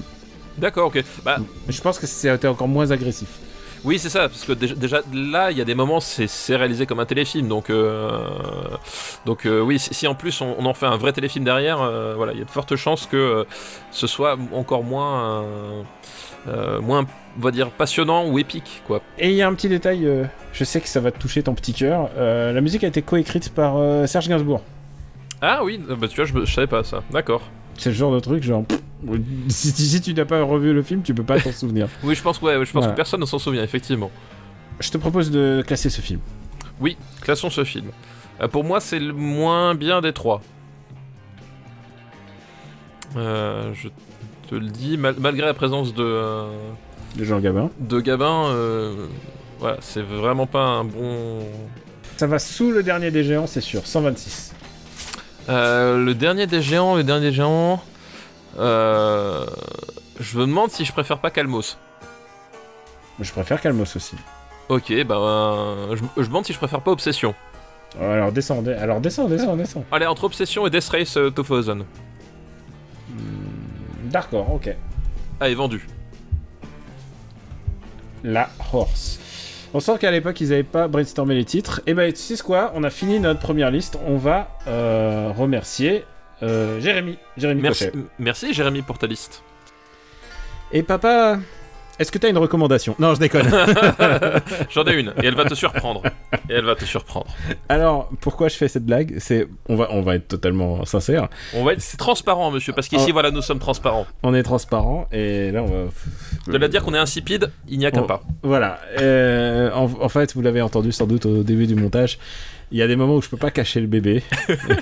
Et t'as un tout petit congélateur, c'est pour ça. Non, mais euh, euh, je vais couper toutes tes vannes de congélateur, faut que tu le saches.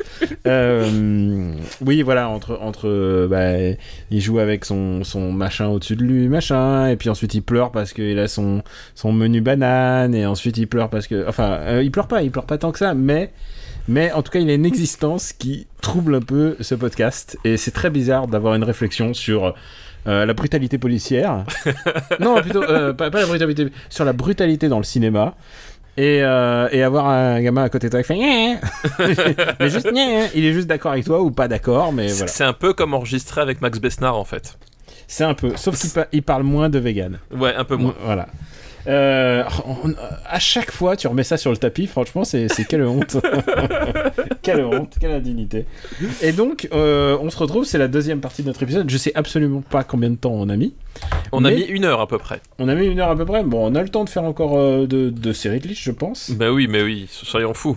Soyons fous Ok, on est fous. Alors, on est fous comme on est des soldats, comme des stars de cinéma.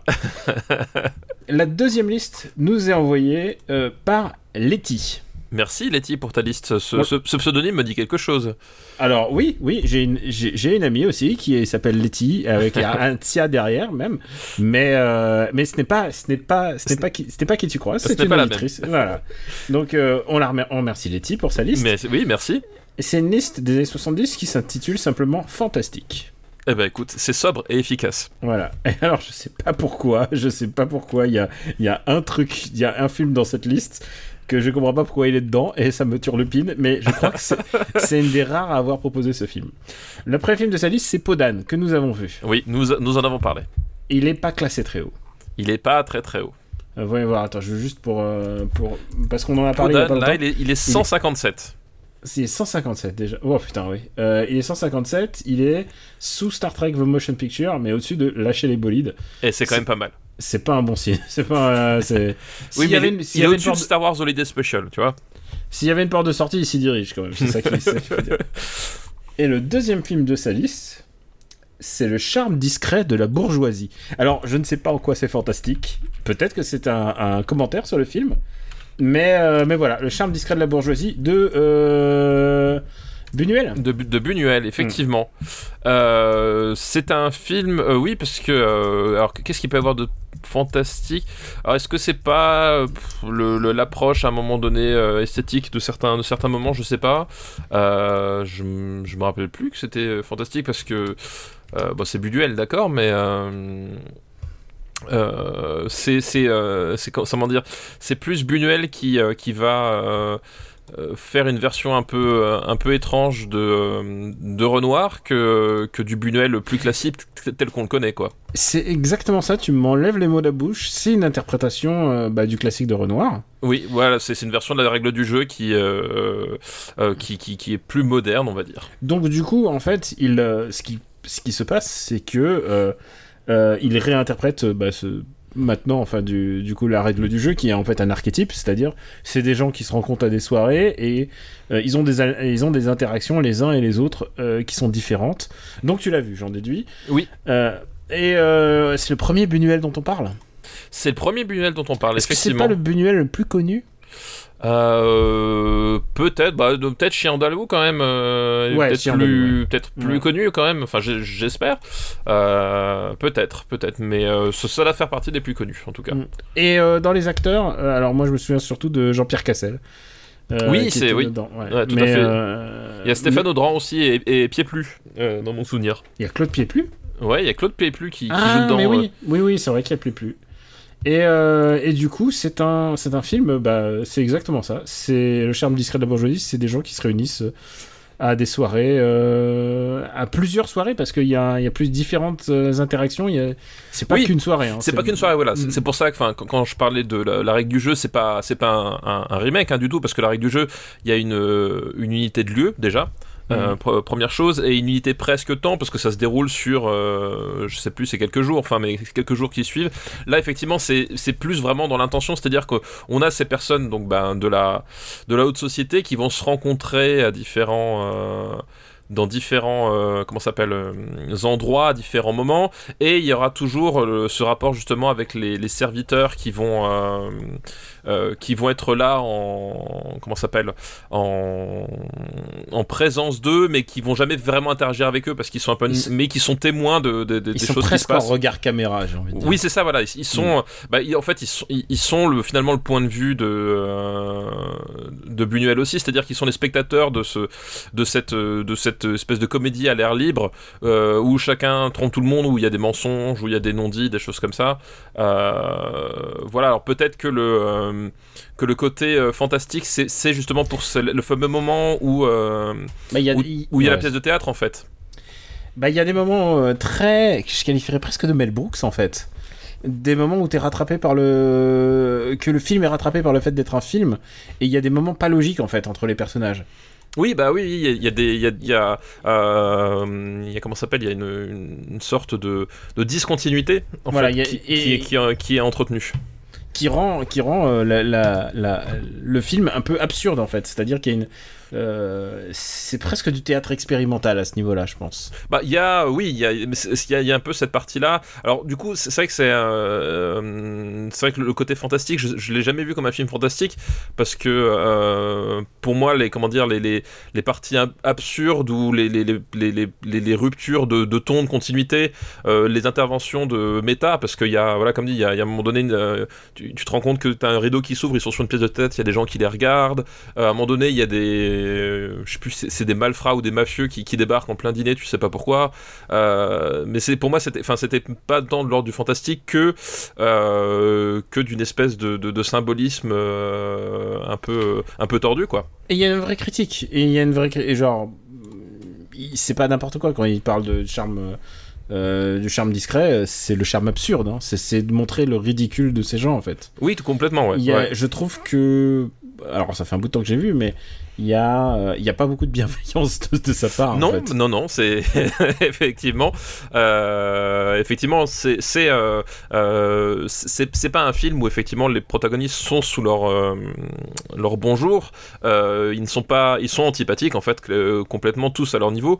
Le fait est que justement, comme on a dit, t'as ce regard à travers les les servants et et tout le, et tout le décorum absurde qui fait que tu arrives à rentrer dedans quand même parce qu'en fait sinon le, le film serait insupportable. Euh, voilà, t'as as des points d'appui comme ça réguliers dans le film qui te permettent justement de, de, de, de t'accrocher dedans et de, et, de, et, de voir en fait le, ce, cette espèce de, ouais, de, de jeu de faux semblants, ce, ce simulacre en fait. Voilà, c'est vraiment du, du simulacre, d'où les interventions méta, d'où les interventions scéniques. Mm. Euh, un simulacre de vie sociale, c'est-à-dire qu'à un moment donné, euh, ce sont des gens qui se, qui se côtoient, qui se fréquentent et qui euh, parfois se fricotent ensemble par euh, pur euh, pur mimétisme social en fait c'est que tu te rends compte qu'ils ne eux-mêmes entre eux ne Et- et ils, ne s'aiment pas Il y a vraiment des choses absurdes. hein. Il y a, il y a des trucs de terrorisme. Il y a, oui il y oui a- ouais, ouais, complètement ouais Il y a, il y a un deal de drogue, si je me souviens. Enfin, c'est. ah ouais il y, a des- ouais, il y a des trucs euh, Et, euh, et ça, vaut, ça vaut le coup de le voir jusqu'au bout, en tout cas. C'est pas, faut pas se décourager au début. Euh, c'est pas un film chaloupé. Alors c'est vrai quand euh, quand tu vois ces acteurs qui sont genre tous à table et tout et que et que bah t'as l'impression que ça va être un truc facile de ah les bourgeois qui regardent pas les les gens qui enfin c'est pas uniquement la règle du jeu quoi. Non, c'est pas uniquement la règle du jeu. Non, non, puis. euh, Il y a une réflexion sur sur sur sur le cinéma en fait. C'est vrai, c'est une vraie réflexion sur le cinéma.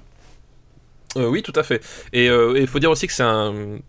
C'est à la fois, enfin, c'est déstabilisant parce que euh, le, postulat en fait est étrangement familier pour du Buñuel en fait. C'est aussi ça qui, qui parfois peut euh, euh, peut être un peu déstabilisant parce que tu, tu, tu voilà, Buñuel c'est quand même un artiste surréaliste hein, à la base, rappelons-le, qui a été connu justement pour ses expérimentations. Et là, c'est un film de, de, de, bavardage, on va dire.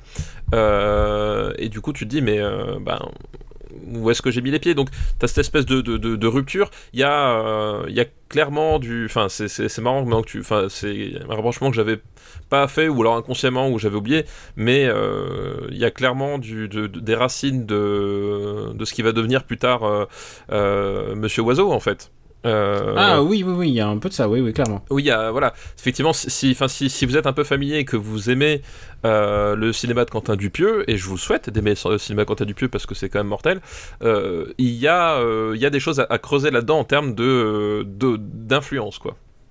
Il y a, y a quelque chose là-dedans. Et c'est un film, anecdote, c'est un film qui a, eu, qui a, gardé, qui a gagné le, le, l'Oscar du meilleur film en langue étrangère. Ah oui? Ah, je me Oui, oui, ah, euh, donc tu vois, ah, je m'en souviens pas, pas, du tout. courant que la France, c'est pas courant que les Français en gagnent un, sauf quand ils ont un acteur qui ferme sa gueule. Euh, Mais, euh, mais il l'avait pas gagné pour euh, film, étran- film étranger. Non, il avait, il avait gagné pour, euh, pour parce que y avait la, parce que la seule, la seule phrase qui est prononcée elle est en anglais. Oui. Donc euh, voilà. Donc, ça passe, perché.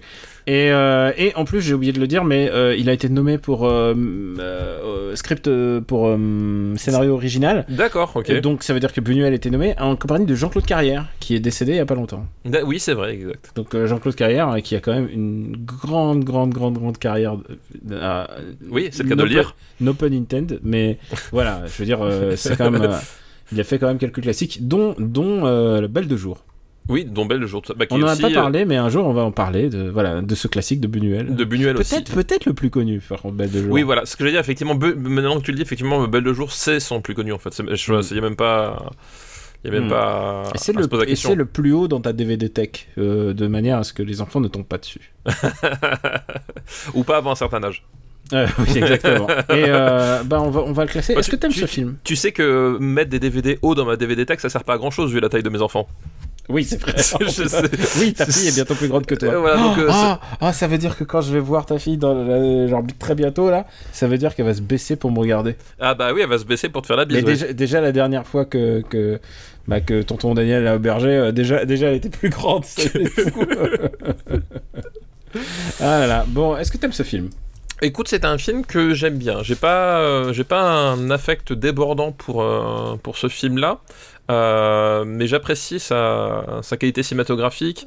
Euh, Et je trouve qu'au moins on comprend l'int- on comprend l'intention quoi. Il y a Bah, pas de On comprend Euh, l'intention, et puis puis il y a, y a- y a vraiment des trucs pertinents dans la réalisation, parce que c'est vrai que parfois tu peux comprendre l'intention et passer, enfin, et, et en fait voir que ça, ça non mais tu, complètement. com- tu comprends assez vite quand même les twists. le- Oui, oui, Ouais, tu- t'es- tu- tout d'un coup ça s'interrompt et, et ça devient quelque chose d'autre quoi. Euh, Il y, a, y a quand même des trucs qui sont qui fonctionnent bien. Après voilà, j'ai pas un très très grand affect avec ce, ce film-là en particulier, quoi. Voilà, c'est Voilà, plus. C'est- mais c'est- ça, c'est c'est un, vrai bon film, mais c'est juste que il me parle pas, pas, pas plus que ça. si vous aimez le surréalisme, euh, je pense que ça sera votre cam. Si vous aimez le l'art surréaliste, si vous aimez euh, Magritte, j'y pense parce que l'affiche, si tu te souviens, c'était euh, c'était Oui. un chapeau, c'était un chapeau melon Avec et une, bouche, et, ouais. et des yeux et des non pas des yeux mais des, des jambes. des jambes et tout à fait, ouais. voilà et genre bah, ok c'est- c'est ceci n'est pas une pipe, tu vois, c'est vraiment Complètement, c'est- ouais. voilà, Complètement, c'est- ouais, c'est vrai. C'est un film surréaliste, et, euh, mais c'est pas un mauvais film surréaliste. hein. C'est vraiment, ça vaut le coup d'être vu, à mon avis. Euh, où est-ce qu'on met le charme discret de la bourgeoisie? Où mettons le charme? sachant que. euh, hmm, Moi, tu vois, je vois ça en dessous de Conversation secrète. 91. il faut. Ah bah oui, non, un petit peu moins. ouais. Non, non, non, oui. Ah, par contre, il y a quand même un espèce de ventre mou de comédie là, de bronzé, des euh. Le couvent Euh. de la bête sacrée, une bonne comédie aussi. Une bonne bonne comédie, ouais, Ouais. familiale. Si vous cherchez un truc, euh, regardez ce soir avec les enfants. C'est le moment où j'avais. Je mettrais ça sous le Robin des Bois et au-dessus de Baie Sanglante. Euh, ok, et eh ben vendu. Ça, va, ça reste quand même au-dessus de l'inspecteur Harry, ne remonte jamais. C'est vrai, c'est vrai, c'est vendu. Allez. Voilà. Mais ça, je crois que dire euh, un truc comme sous Robin des Bois, ça te, ça te parle. Parce que Robin des Bois est un, est un film qu'on aime bien. Est un film qu'on aime bien, tout à fait. Euh, alors, c'est le charme Discret de la bourgeoisie. discret. Mais même, mais même, je veux dire, même ce titre, quoi, il est, c'est un titre génial. Hein. Oui, oui, bah oui, le, Je- le- Il avait un vrai talent pour les titres. hein. complètement. Bah écoute, deuxième film fini. Il nous reste un dernier film sur cette liste. C'est Le Seigneur des Anneaux, Ah, le dessin animé? Le dessin animé. Le Ah, j'ai jamais vu.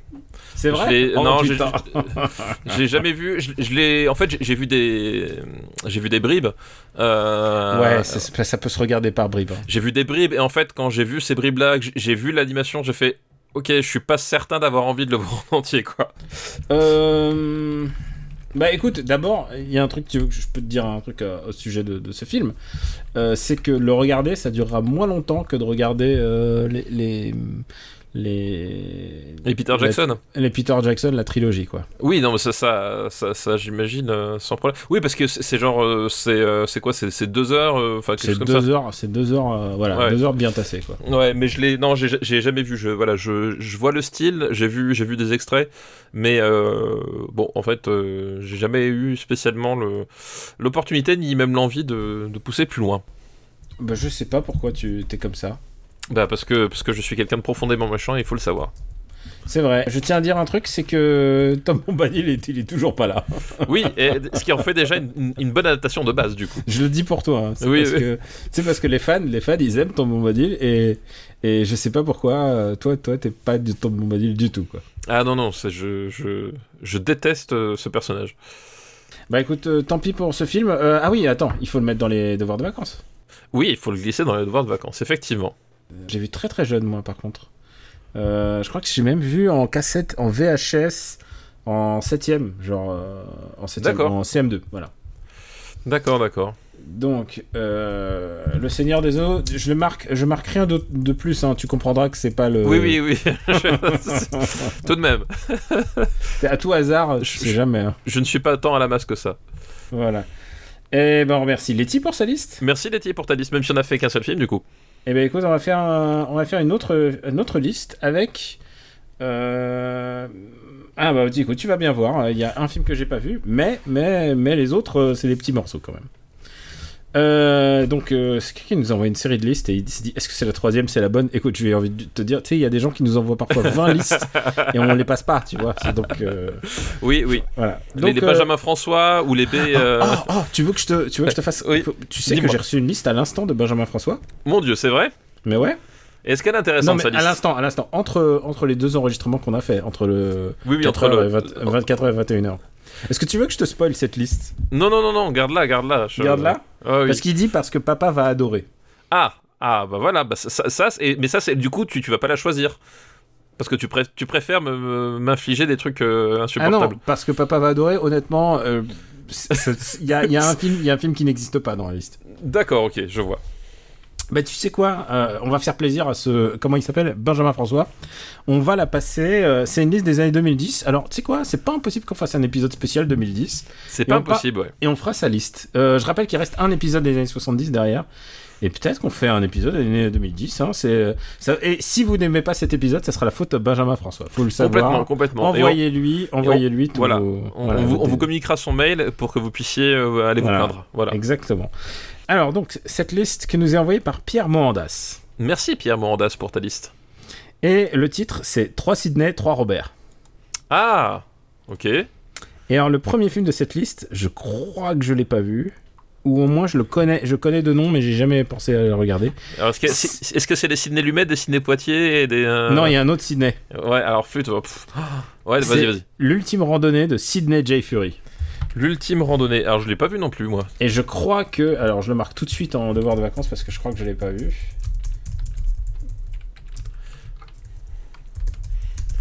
Un titre comme ça, je m'en serais, je m'en serais souvenu. Oui, pour nous surtout. C'est- c'est- c'est- Et oui, c'est bien ce que je pensais. C'est un film avec Robert Redford et en fait, c'est une, comédie en fait. C'est une comédie. C'est c'est deux. euh, c'est un des, des films de Robert Redford qui est toujours en bas des classements, quoi. Genre, euh, qu'est-ce qu'il a foutu, quoi. D'accord. Donc, il y a un potentiel à l'aimer. Ah, bah, on, on verra bien, ouais. Euh, donc voilà, ça c'est pour le premier. Mais attention, bah, évidemment, il y a deux autres Sydney, donc euh, Oui, oui, voilà. prêt pour toi. Le deuxième, c'est Nos plus belles années de Sidney Pollack. Ah, bah oui. bah, Ah bah ça on l'a com- vu parce, parce qu'on a des goûts, on avait des mamans et qui aimaient ce genre de film. co- com- comment j'ai pu oublier Sidney Pollack, quoi? Comment j'ai pu oublier Sidney Pollack Évidemment, Sidney Pollack. Donc, avec Robert Redford aussi, du coup. Euh, Avec Robert Redford, évidemment. Il y a, il- Et Robert Barbara est- Streisand. Euh, Barbara Streisand. Euh, oui, oui, tout à fait. Euh, donc c'est euh, c'est une c'est un Ah. film d'amour du coup. Voilà, c'est pour ça que j'ai dit no- les goûts de maman. Bah oui, c'est- oui. Ma maman, elle avait regardé ce film. Sans doute ta maman avait regardé ce film. Ma, ma maman aimait, aimait beaucoup Robert Redford, elle aimait beaucoup Pollack. Euh, Elle aimait aussi Barbara Streisand aussi, hein, je peux te le dire. ah, moi, je, je sais pas si elle avait un kiff pour Barbara Streisand spécialement, mais bon, il y avait Robert Redford, donc ça, je- ça- voilà, ça, ça cochait déjà toutes les cases, peu importe ce qu'il y avait derrière, quoi. Oui, il faut, faut resituer ce film. C'est le film qu'il réalise entre avant Yakuza et juste après Jeremiah Johnson. Donc Oui. pour lui, un- normalement, ça devrait être une balade. Ça devrait être une balade, effectivement. Genre à part, à part maîtriser les, les égos des, des, des comédiens, voilà, c'est le, le seul, le seul vrai danger. Mais c'est pas un film, c'est pas parce que c'est un film d'amour que c'est un film euh, simpliste. Non, non, pas du tout. Mais bah, déjà, c'est, un, c'est une, comment ça s'appelle euh, euh, Une saga. genre, Ouais. ouais. Je, je cherchais plusieurs- le mot, ouais. je cherchais le mot parce qu'effectivement, c'est, j'allais dire épopée, mais non, c'est pas du tout Mm. une épopée, mais euh, c'est un film qui s'étale déjà sur plusieurs années, Mm. euh, puisqu'on commence, on commence à l'orée de la guerre. et on, se, on termine, on termine je crois, dans les années 50, quelque chose comme ça. Quoi. Voilà, et donc euh, forcément, bah, au milieu, le mec va partir à la guerre, c'est ça, Bah, ça l'idée. Évidemment. Et euh, c'est un couple que tout sépare. En fait, euh, lui, il est. Alors j'allais dire il est beau, mais non, euh. Ce genre de- Non, mais disons que non, mais disons que Robert Redford à ce moment-là de sa vie. Ah bah, c'est- oui. C'est Robert Redford à ce moment-là. C'est- Brad Pitt euh, à, chaque, à chaque instant de sa vie. c'est ça, exactement. Ouais. il, est, il est extraordinairement beau. Et, euh, et il se rencontre à, je crois, genre à la fac, c'est ça, ça commence à la fac. Oui, je crois que c'est ça, voilà. Effectivement, ils sont étudiants. Euh, elle, elle est, euh, elle, elle est militante. hein, dans- Elle est, elle est plus que ça, elle est communiste. Oui, elle est militante une- communiste, c'est ouais, c'est ça. C'est une vraie, elle distribue des tracts et tout. Et, euh, lui, et lui, est plus, lui plus, voilà, plus. euh, genre, je, je m'éclate avec les boys. c'est ça, avec les boys et les girls. Et les, et les girls, oui, c'est vrai, c'est vrai. Et, euh, et, et en plus, lui, il est genre irlandais, enfin, tu vois, enfin, sa tête, il est. Enfin, tu t'imagines qu'il est. euh, Enfin, d'origine. Enfin, c'est un, un English, quoi. Enfin, un- il est anglo-saxon, et elle, elle est. euh, c'est une, une juive du Bronx, ou de. Ou de. Pas plutôt du Bronx, ça serait plutôt euh, Brooklyn, quoi, tu vois, c'est Ouais, vraiment. ouais, ouais, ouais, c'est vrai. Donc tout, tout les sépare et évidemment euh, dès qu'il rentre, euh, dès qu'il rentre en contact, euh, dès qu'il se moque d'elle, parce qu'il va, il va bien sûr se moquer des gauchistes, car c'est ce que tu fais toi. Ben, et, bien sûr, et moi c'est ce qu'on m'a appris à faire, parce que n'oublie pas, euh, réfugié politique, je peux te dire qu'on on se moquait de ça. Et, et du coup, bah voilà, c'est électrique entre eux et, et arrive la Seconde Guerre mondiale, voilà. Et, et, euh, et évidemment, elle, elle est super, euh, elle est super. Comment elle s'appelle Elle est, euh, elle est, elle est pacifiste et lui, il est euh, genre, c'est un peu patriote et tout. Et, euh, et je crois que l'idée de la saga, c'est qu'ils se retrouvent des années plus tard, quoi. C'est ça, ils se retrouvent des Mm. années plus tard. Euh, leur, euh, comment s'appelle, leur, leurs différences ne sont pas estompées, mais, mais le magnétisme fait que, fait que bah, forcément, ils, ils veulent passer leur vie ensemble. Voilà. Et, et lui, et lui devient auteur entre temps. Et elle, comme elle est communiste, du coup, euh, elle, genre, euh, il y a l'ombre du macartisme par-dessus, quoi. Voilà, complètement, exactement. Ouais.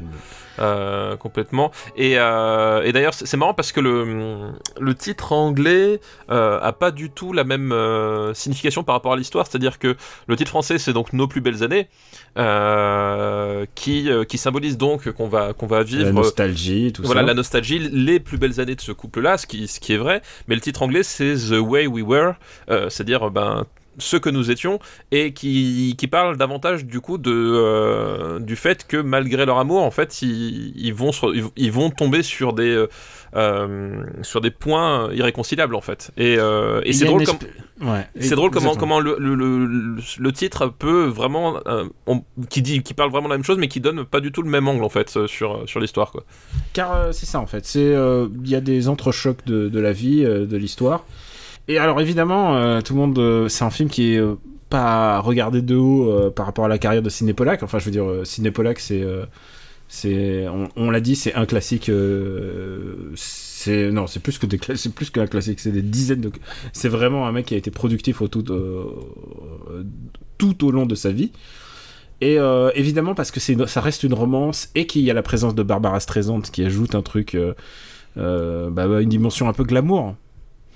Et du coup, euh, j'ai l'impression que les gens sous-estiment un peu ce, film ce, ce film par rapport à la film en- en- entière de, de Pollack. Alors, moi j'ai tendance à dire, en même temps, je, je trouve que c'est pas forcément euh, un Polak très important parce que Mm. justement. Il est, il est pas nul, hein, mais il est pas, Non, il- non, il est pas nul. important. Ouais. Mais le problème, c'est qu'effectivement, bah, justement, toutes les, toutes les dissensions dont on parle, et bah, tout l'aspect euh, politique, en fait, tu, tu sens qu'en fait, c'est, euh, ça passe quand même un peu à l'arrière-plan, euh, arrivé à un moment donné, et que le, le, le, le couple star a tendance un peu à écraser le, le film, chose qui, euh, chose qui, qui, qui a un équilibre difficile à trouver. Enfin, je veux dire, euh, Et, voilà. sur- et surtout, il y avait aussi la peur que, que la présence de Barbara Streisand euh, bah, vampirise le film parce qu'en fait, euh, que ça devienne un- son bodyguard en fait, tu vois, ce soit Oui, un, véhi- complètement, ouais. un véhicule à sa po- popularité. Ce que je trouve pas parce que t'as quand même Robert Redford en face, quoi. Ah non, non, mais je mais trouve, oui, oui, mais oui. Si, si vous le regardez, euh, je crois que Barbara Streisand apparaît avant hein, dans, le, dans le générique. Hein. Ouais, ouais. Et puis d'ailleurs, Barbara Streisand qui, euh, elle a, Pas elle sûr, hein, mais, mais c'est genre, elle est vraiment mise en valeur. puis elle a, elle a une chanson aussi sur la BO. Hein. Ah oui, ah. C'est- donc, euh, euh, Préparez-vous. oui, oui, voilà. Faut, faut, aimer Barbara Streisand qui chante, hein, ça c'est ça, c'est encore autre chose. Mais Je- non, mais c'est euh, c'est tu que comment, toi? Euh, c'est c'est pas ma cam, on va dire. Ouais. Tu vois, c'est- je- tu vois, c'est- il est sorti quand le film? C'est quelle année? C'est 72 ou 73 72, 73, ouais, bah ouais. je- 73, pardon. Ouais, j'étais plutôt du genre à écouter les Stooges à cette époque-là, si tu veux. si si j'étais né à cette époque-là, j'aurais écouté les Stooges. Donc euh, voilà, on va dire que Barbara Streisand, c'est pas vraiment ma cam. Euh, mais oui, non, mais c'est c'est vrai que globalement, en fait, le, le film reste quand même en surface et, et, et se contente de faire une belle histoire. Voilà. Enfin, il- je trouve que ça bah, à reprendre une histoire un- intemporelle et pour le coup impossible, euh, Out of Africa, euh, est un film, je trouve, plus, euh, plus réussi parce que le, le, le prisme est, est mieux exploité en fait. Tu vois vraiment les Ah, facettes. Out of Africa est, est, est son classique. Ah bah oui, bien sûr. Mais tu vois, dans Out of Africa, on a un couple de, de stars, on a un couple hyper glamour, machin, mais le prisme des personnages et les différents angles sont mieux exploités qu'ici, où en fait, plus ça va et plus euh, et moins c'est important, je trouve, dans le récit. Et c'est ce qui fait, à mon sens, que bah, c'est un ciné polac un, un peu mineur, quoi. Euh, Et attention, ouais. enfin, quand on dit ciné polac mineur, euh, je veux dire, il y, a- il y a tellement de gens qui aimeraient faire des ciné polac mineurs une Oui, fois oui, dans leur carrière, hein, attention. Mais C'est euh, un mec, genre, euh, même dans les années 2000, hein, il produisait encore. Hein. ah oui, bien sûr, c'est euh, Euh, J'étais en train de me, me dire, il y a un, un truc, quand j'ai repensé à ce film, j'ai vu ce film à peu près en même temps qu'un autre film qui sortait en même, en même temps, et tu sais lequel c'était, et je me suis dit, putain, il y a un vrai parallèle. C'est Benjamin Button. Ah oui, bah, bien sûr, mais évidemment, et oui, oui, Benjamin oui. Button, quand j'ai vu Benjamin Button, j'ai fait, ah ouais, mais Benjamin Button a Mais bien tout pompé là-dessus, quoi. Non mais c'est alors ça, ça, pour le coup c'est une évidence euh, c'est une évidence absolue Euh, même si les personnages sont peut-être moins éloignés sur le plan euh, des principes On n'a pas parlé de Benjamin Button encore dans ce show, Non, mais non. on se permet, ouais. Ouais, mais effectivement oui bah, évidemment que bah, justement c'est ça en fait c'est à dire que l'idée centrale de Benjamin Button est tirée de là c'est à dire cette idée qu'en fait ces personnages là ne vont réussir à s'aimer que sur une fenêtre de temps bien bien définie en fait. Ah Oui, et, et parfois la fenêtre, elle se recroise et se recroise. Voilà, exact- exactement. Et effectivement, oui. oui. Non, mais- Nos plus belles années, c'est une des matrices de Benjamin Button, c'est c'est une Et évidence, quoi. quand ils, s- surtout euh, ces séquences où ils sont chez eux, les séquences de vie euh, presque en clip, tu sais, genre Oui, ouais. on est en train de, on est en train de bouquiner ensemble, train- on se regarde dans la glace et souvenons-nous de ce moment quand nous étions à ce moment-là de nos vies, et ben c'est typiquement ça. Ouais, c'est exactement ça, Et, vrai. euh, et je pense que Fincher, clairement, c'est ça, c'est son film référence là-dedans. Ah bah oui, non, c'est- une évidence, ouais. C'est une évidence. Euh, où est-ce qu'on va euh, le classer, si tu veux bien qu'on le classe? Eh ben, déjà, en dessous de Jeremy Johnson. Ouais, que- Et même en dessous de Yakuza, je, je serais tenté de dire. Ah oui, et je pense qu'au-dessous de Yakuza, c'est vrai. Euh, C'est bizarre hein, parce que je me dis que ce film, s'il avait été produit genre une décennie plus tôt, euh, ça, ça passait pas. Ah, Genre, je sais pas, euh, peut-être. à Ouais, peut- politiquement et tout. oui, oui, c'est possible, ouais. C'est fort genre, possible. Ça Alors que maintenant, euh, maintenant, c'est genre, c'est le... voilà. Hum, Ils sont, euh, c'est où Yakuza? Yakuza 113. Ouais. Est-ce qu'on a des, des belles histoires d'amour à part Calmos là? Des belles histoires d'amour. Bah, il y a Mecha. Il y a Godzilla versus Mecha Godzilla. Euh, Ah non, mais me lance pas là-dessus. Je préfère regarder. Godzilla. Il y a Grease, Allez, et on a mis où Grease? 124. Ah, Je préfère Grease quand même. Euh... Ouais, alors pas beaucoup. Ouais, Pas de beaucoup, mais. Ouais. euh, la cage aux folles. ah, au- Au-dessus du Grand Bazar peut-être. Ouais, au-dessus du Grand Bazar. Allez hop. Ah, allez, Entre le dernier des géants et au-dessus des- euh, du Alors, Grand Bazar. redis-moi le titre français parce que bah, je pensais Nos qu'à plus belles années. Way- Nos plus belles années, parce que je pense qu'à The Way We Were. Hop. Et voilà, on a un Polak de plus dans, dans, dans, dans notre escarcelle. Tout à fait. Et maintenant, est-ce que tu devineras. Enfin, euh, est-ce que tu devineras de, de, de quel Sydney on va parler? Alors, bah, ça va être un Sidney Lumet, j'espère. Est-ce que t'es prêt à parler de Network? Putain, mais oui. Ah putain Tellement, je suis tellement prêt de parler à parler Enfin, de Network. net- enfin, Network. Enfin, alors déjà, enfin, on fait un Sidney Lumet. Déjà, c'est la première chose parce que C'est quoi On en a pas fait? Euh, je sais, alors, je, je vais pas souvenir qu'on en ait fait ou alors pas beaucoup. Ou Euh, alors on a fait les tardifs, tu vois. Euh, non, on n'a pas fait euh, genre. euh, Qu'est-ce qu'on a- qu'est-ce qu'on aurait pu faire euh, en Sydney Lumet On n'a pas fait euh, genre Running on Empty ou un truc comme ça? Si, exact. On a, Voilà, on a fait ouais, dans les années 80 du coup. Euh, Euh, Non, non, 80, 70. soix- euh, non, c'est euh, ah, c'est quand on Empty C'est Ouais, Peut-être 90 Non. Comment il s'appelle en français C'est. ah non, c'est année fin années 80. Ouais, c'est années 80, c'est ça, ouais. Et en français, il s'appelle À bout de souffle, À bout de course, À bout de course, c'est ça. course. Exact. qui ressort régulièrement. en- Enfin, il est, il est ressorti il y a une dizaine d'années en salle et il est facilement disponible en. Voilà, ça c'est si vous voulez un très très grand lumette politique encore une fois. Bah, Parce que oui. euh, on vous prévient, cet épisode aura été très politique, mais Network est un film ultra politique. Bah, Network, c'est. euh, c'est le film politique de, de cette période. même, Bah c'est, enfin c'est Network en fait. euh, en gros, c'est l'histoire de donc ça se passe dans une chaîne de télévision, d'où le titre hein, Network, euh, où il y a un journaliste euh, qui euh, qui est sur la fin de carrière. Et globalement on lui dit que, enfin c'est un journaliste un peu euh, un peu à l'ancienne, tu vois, et on lui dit globalement bah que il va falloir euh, changer de changer de ton et que adopter euh, euh, voilà adopter une certaine façon et qui, qui, qui, de toute façon il, est pour le pour le départ quoi. Et euh, donc on lui dit la solution pour que euh, euh, comment ça s'appelle euh, la solution pour que tu euh, pour que la chaîne ne coule pas c'est qu'on te vire et donc la personne en question su- Super, c'est la solution PPDA. hein. Oui, oui, c'est- ça. genre maintenant, maintenant, il est temps de prendre la sortie. Exactement. Et donc euh, ce, euh, ce, ce, ce présentateur, alors c'est qui qui le, qui, le, qui le joue déjà? C'est euh, Le présentateur. euh, je me rappelle plus du nom de l'acteur. Bref, Euh, c'est euh, merde, comment il s'appelle? Le présentateur, merde, merde, parce que en fait, euh, euh, euh, c'est Howard Bill, c'est euh, Peter Finch. Peter Finch. Ah oui, exact. Voilà. Voilà. Je me, je m'en serais pas rappelé. Euh, donc voilà, le, le personnage, donc tu l'as dit, Howard Bill. Et c'est on- pas le personnage principal. Non, c'est pas le personnage principal, voilà. mais, mais c'est un élément, c'est l'élément déclencheur en fait Mhm. de, du, du récit. On lui dit, bah tu fais, tes, tes, tu fais la saison et à la fin de la saison, t'es, viré. Et donc le type le vit assez mal, et il vit tellement assez mal que en fait, il va menacer de se suicider en direct. Et, euh, et Et d'un- il, il dit- ce monde ne signifie rien. Voilà. Voilà, je- ouais. euh, dans une semaine, je me flingue. dans une semaine, je me flingue. Et là, d'un seul coup, les audiences remontent. Euh, et comme les audiences remontent, bah, c'est branle-bas de combat euh, sur comment exploiter finalement ce, ce type qui a envie de se suicider en direct dans cette chaîne de, de télévision. Voilà. Et, euh, et bah du coup, il va se passer euh, ce que vous pouvez imaginer, c'est-à-dire que les gens, il y a des gens qui se disent ah mais attends, il y a un bon filon là-dedans. Exactement. Bah, Il y a un bon filon là-dedans. Et si on reprenait ce mec pour faire nos émissions. Voilà. Voilà. Et euh, du coup, euh, le- le- on a dit le personnage de Peter Finch, c'est pas le personnage principal. Le personnage principal, pardon, c'est le, rédacteur en chef. voilà, c'est William Holden.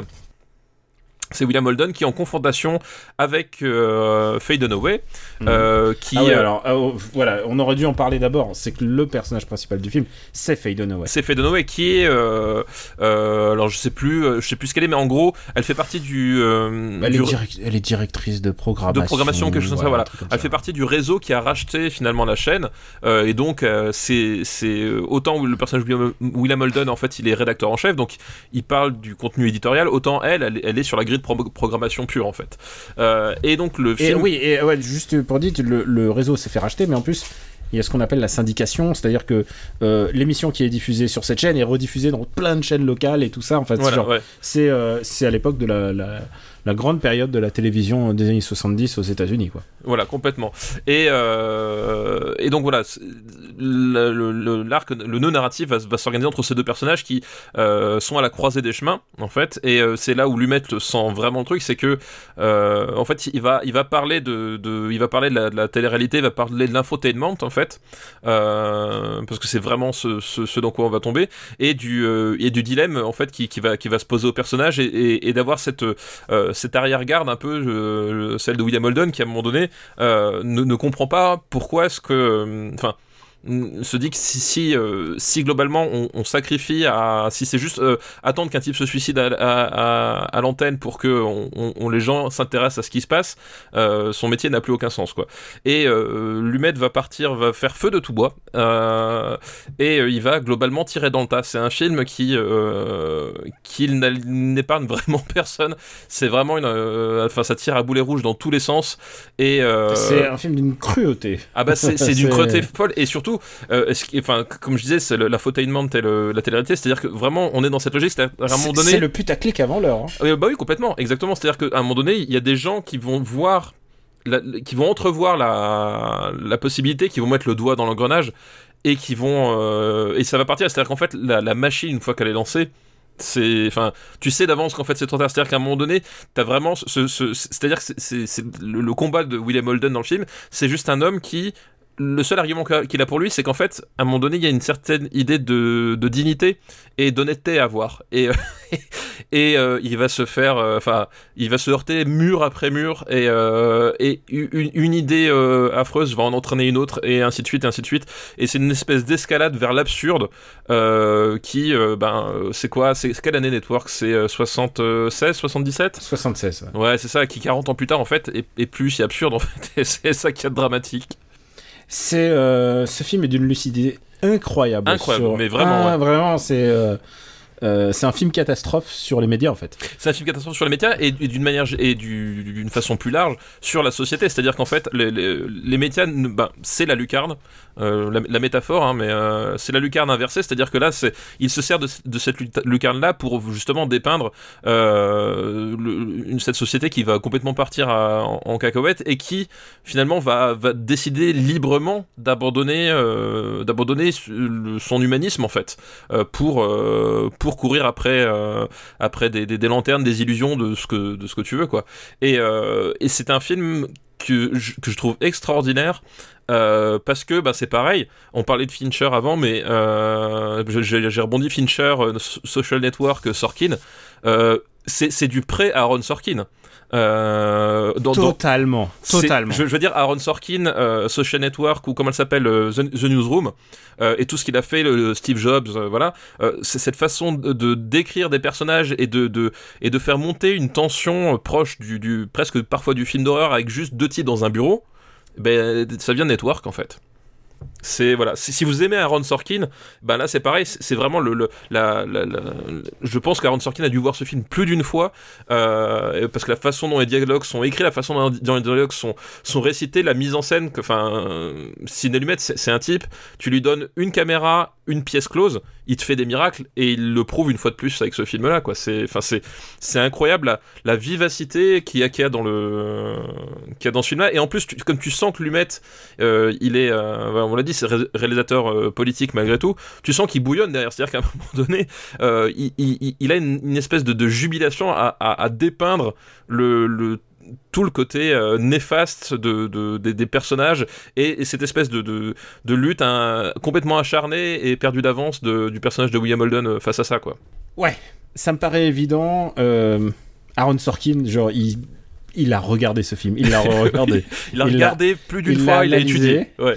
Et il y a un truc qu'il faut préciser, c'est que ce film, c'est pas uniquement l'œuvre de Sidney Lumet. Sidney Lumet a travaillé main dans la main avec un mec qui s'appelle Paddy Chaye- Chayefsky. Et Paddy Chayefsky, euh, c'est un des, euh, des scénaristes les plus connus d'Hollywood, puisque c'est le seul qui a, qui a gagné, euh, je crois qu'il a, fait, il a eu trois Oscars à lui tout seul, pour euh, adaptation et aussi euh, scénarios originaux. D'accord, ouais. Donc euh, évidemment pour ce film-là.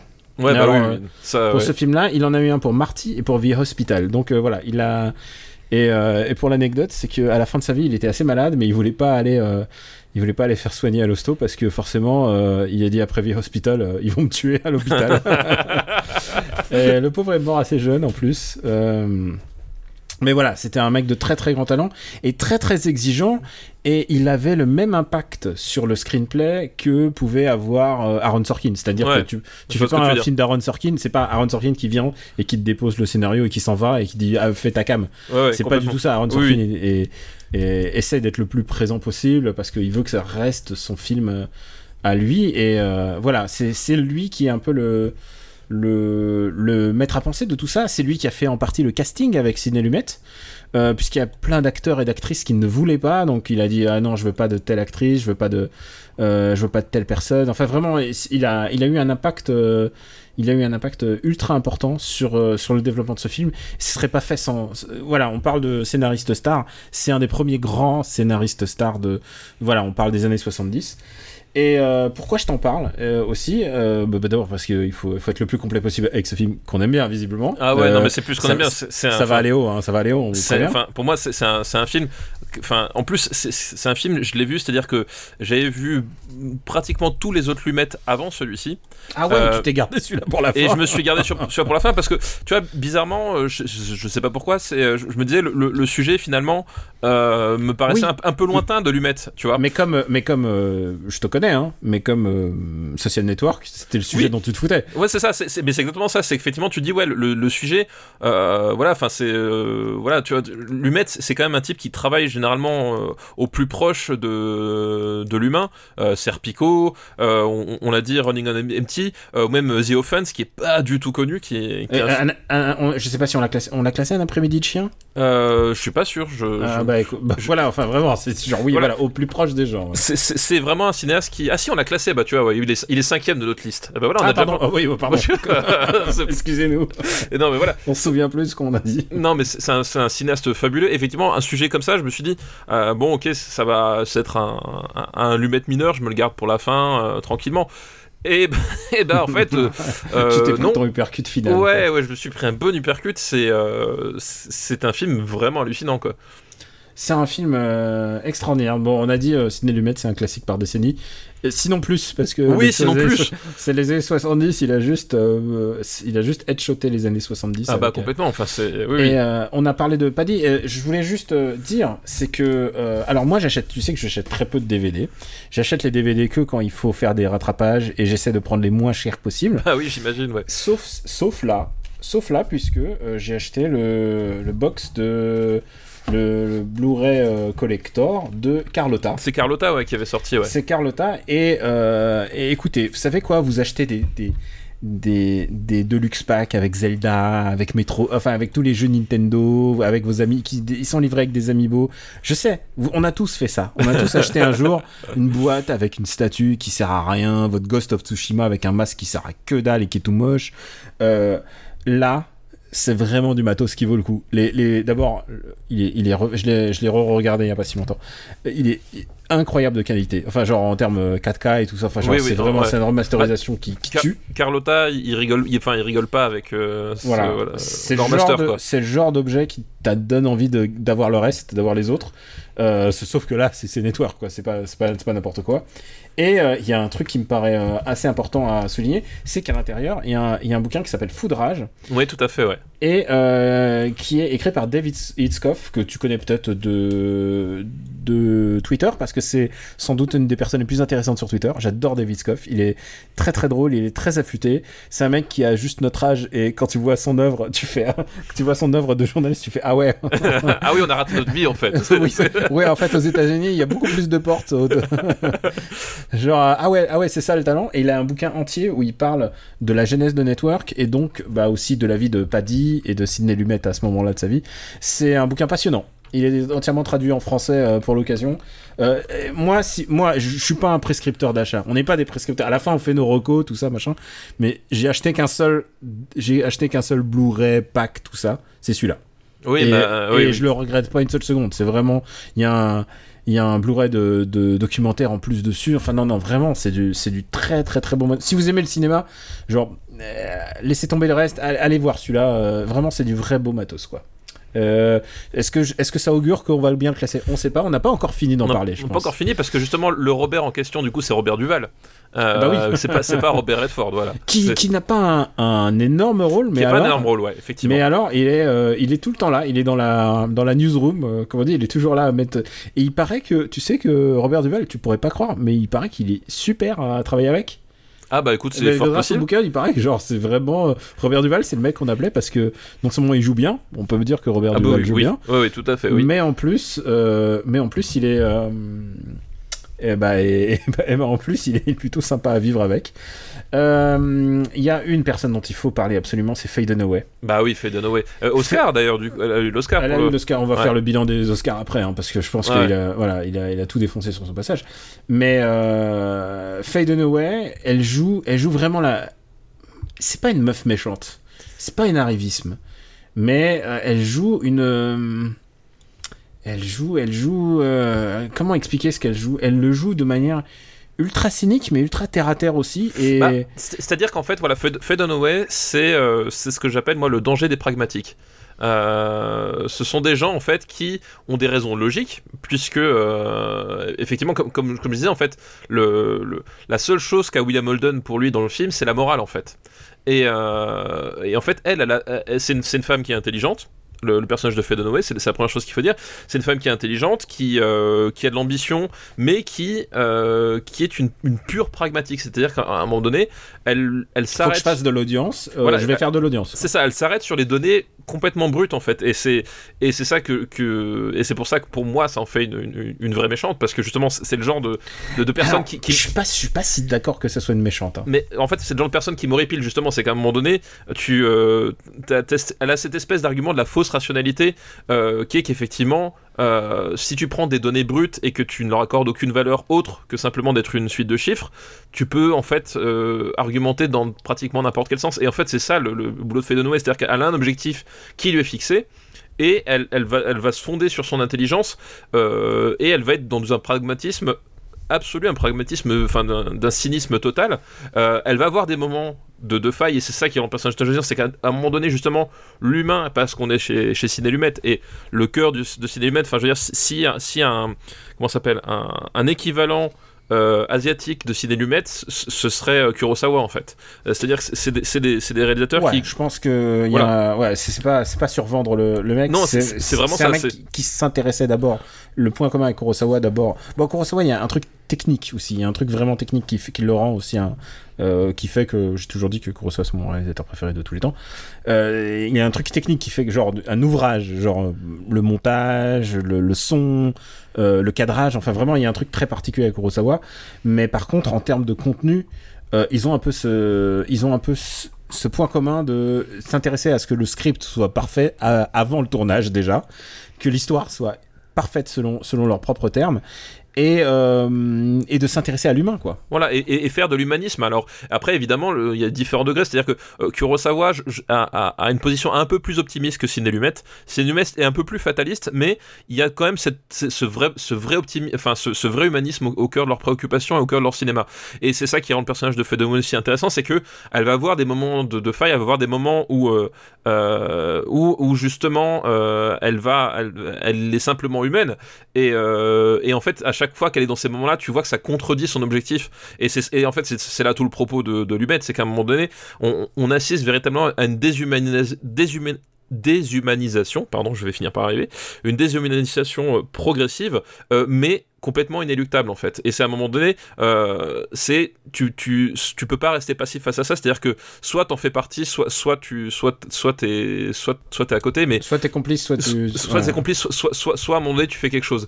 Et, euh, et c'est vraiment ça, c'est qu'il il, il va- il va monter la sauce petit à petit et, euh, et, et, et- et mettre les, les personnages face à, face à leur propre moralité. À un moment donné, quel est le poids d'un discours face à, face à, à des, à des promesses quantifiables quoi. Tu disais euh, humanité. euh, Il y a un truc, c'est que même il y a des, il y a ce qui aurait dû être des moments d'humanité parce que tu la vois être mondaine, boire des verres dans des bars, avoir des avoir des relations sexuelles aussi. Elle a- Ouais, tout à fait, ouais. Enfin, genre elle est en couple. euh, enfin, elle est en couple. Elle, euh, elle- elle a une, rela- elle a une, euh, relation. Elle a une relation assez libre. Oui, ouverte. Ouverte, mais euh, ça la rend pas beaucoup plus humaine en fait. Elle est, euh, elle est, elle est très tenace et en fait, euh, bah, vu que je me suis documenté sur le bouquin, en fait, semble, semble-t-il, Sidney Lumet lui a dit essaye pas d'être gentille, je couperai tout ça au montage. il en a fait, un- et c'est, volontaire, il en a fait un personnage vraiment difficilement aimable. Ce qui, ce qui lui a valu sans doute l'Oscar du meilleure actrice. Ah bah oui, je pense mais que c'est mérité. Enfin, Non je- mais elle, elle, elle, est- elle est, elle est étonnante parce que justement et c'est ça qui très très grande actrice. hein, très très grande actrice, elle, elle est, elle est ultra charismatique et encore une fois, euh, elle sait ce qu'elle dit et elle sait comment le dire. C'est-à-dire que tu as vraiment ce, ce côté, euh, ce- cette, séduction, cette séduction froide en fait, euh, cette séduction froide qu'elle qu'elle- qu'elle applique et, euh, et en fait ce, qui, qui, qui, lui, qui lui sert finalement de paravent pour éviter de se poser des questions aussi. C'est que euh, elle, est, elle est sûre d'avoir les données de son côté quoi. Qu'est-ce que euh, on ouvre une euh, parce qu'il faut se détendre parce que c'est un film important mais il faut se détendre. Qu'est-ce que tu penses de la relation que euh, Faye Dunaway a entretenue avec Bernard Montiel? Euh, what? Ah, tu t'y attendais pas. C'est alors là, je- what? Bah, Euh, sais, un jour, euh, je me suis dit, tiens, je vais, je vais googler un peu ce que devient euh, Faye Dunaway. En fait, semble-t-il qu'elle a une relation avec Bernard Montiel, ou du moins, Bernard Montiel en a parlé de manière très cavalière dans une émission avec euh, l'émission, je- j'oublie toujours le nom, avec Hanouna.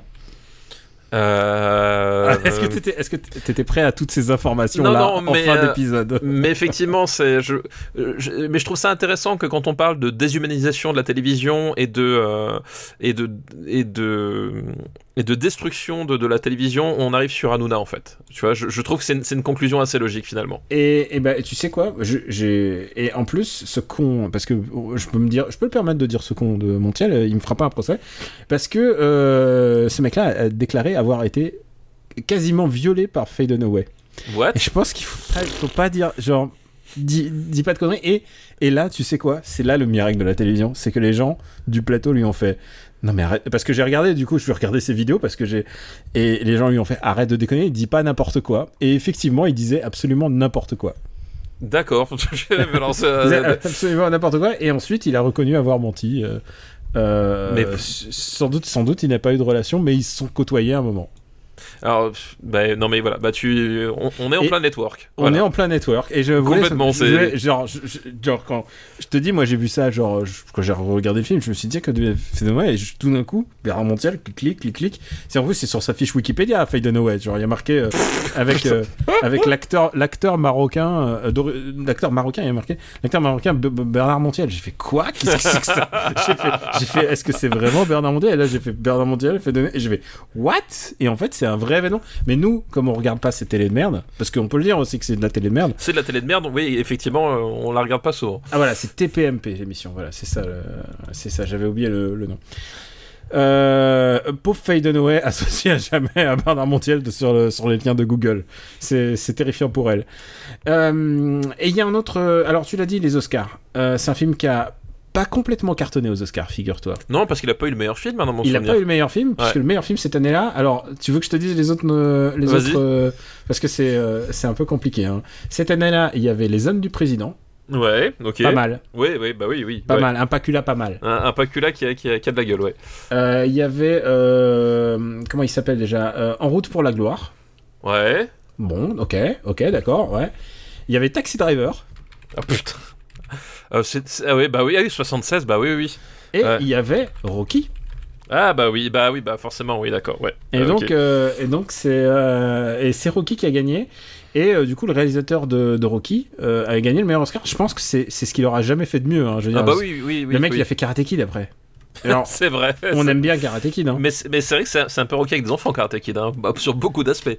Et euh, c'est un peu ça. Et surtout, il a réalisé Rocky 5, qui est euh, l'épisode qui n'existe pas. Putain, la vache. Et en, en route pour la gloire, c'est. euh, c'est- Il y a un petit truc, je crois que je l'avais déjà dit à l'époque, mais je, le- je le redis, c'est le premier film à utiliser le Steadicam de l'histoire du cinéma. Ah, écoute, merci Voilà. pour ce. ce- Non, non, petit, euh, petit moment d'histoire aussi. Écoute, je ne l'ai pas vu. Hein. Si quelqu'un me dise, euh, je sais qu'il y a David Carradine dedans, mais c'est tout ce que je sais, quoi. Tu l'as vu? Euh, oui, je l'ai vu, ouais. Ah, d'accord. Et, euh, et puis je continue sur les Oscars. Évidemment, Faye Dunaway a eu son Oscar. Et euh, meilleur acteur, il y avait deux, évidemment. il y avait Stallone, qui n'a pas eu le meilleur acteur. Il y a eu, il y a eu Giancarlo Giannini pour Seven Beauties, qu'il n'a pas eu. Il y a eu Robert De Niro pour Taxi Driver, qui, Ouais. bizarrement- qui, qui cette année-là, c'était une petite forme. T'as Taxi Driver complètement boudé aux Oscars, c'est vraiment incroyable. C'est incroyable. C'est vraiment ma boule. Ah ouais, euh, mais- T'imagines 40 ans plus tard? Ah, mais c'est fou. Enfin, c'est ouais, complètement fou, quoi. Et euh, et et il y a William Holden et Peter Finch, tous les deux nommés en meilleur acteur. Et c'est Peter Finch qui gagne. Ah ouais, d'accord. Sauf que Peter Finch meurt quelques mois avant. Donc c'est un des Ah, c'est ah c'est le oui. premier euh, avant euh, avant euh, comment il s'appelle Oui, l'ac- l'acteur de- du, du Joker. Ouais, merde, Heath Ledger, c'est le premier avant Heath Heath Ledger, Ledger, qui, ouais, qui, qui l'a de manière posthume. Paddy Chayefsky, bien sûr, le gagne en tant pour meilleur Scénariste, ouais. meilleur scénariste. Euh, voilà, et c'est euh, et aussi meilleur euh, meilleur second rôle féminin pour Beatrice Strait.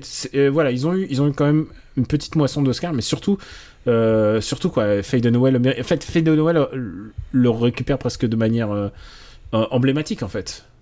pour pour tout pour tous les autres quoi parce que c'est un film c'est un film extraordinaire enfin il tombe l'année de Taxi Driver qui n'a rien eu des- du tout c'est vrai que.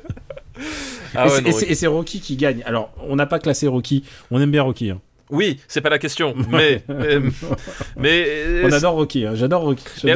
C'est- très méta finalement. Parce que d'un point de vue cinématographique, il est quand même avec, avec au moins ces deux films-là, Taxi Driver et Network, il est en position de challenger. Euh, tu vois, donc euh, c'est. Mais effectivement, j'aime bien Rocky aussi, mais. On n'est pas dans la même catégorie de cinéma, quoi. Oui, c'est- c'est- là voilà. on est dans un. Euh, ouais, c'est euh, un, un film extraordinaire. C'est un film qui a une- un impact euh, important sur la pop culture. Et euh, j'en veux pour preuve, euh, il y a même ne serait-ce qu'un un film euh, qui est sorti l'année dernière avec. je pensais que ma vie. Ma vie c'était une tragédie, mais en fait c'est une putain de comédie. Est-ce que tu vois ce que ce dont je parle? Je vois, ce que, je, je Voilà. vois, je vois ce dont tu parles. qui fait moins bien ce que fait, euh, fait Network quand même. Et voilà, et clairement, le mec, il a vu Network. Hein. Euh, Ah bah, il, a, il, a, il, a, il a vu beaucoup de films, oui. euh. il avait beaucoup, beaucoup de genre, oui, il avait un, il avait un calepin, tout, il a tout noté, hein, il a tout annoté.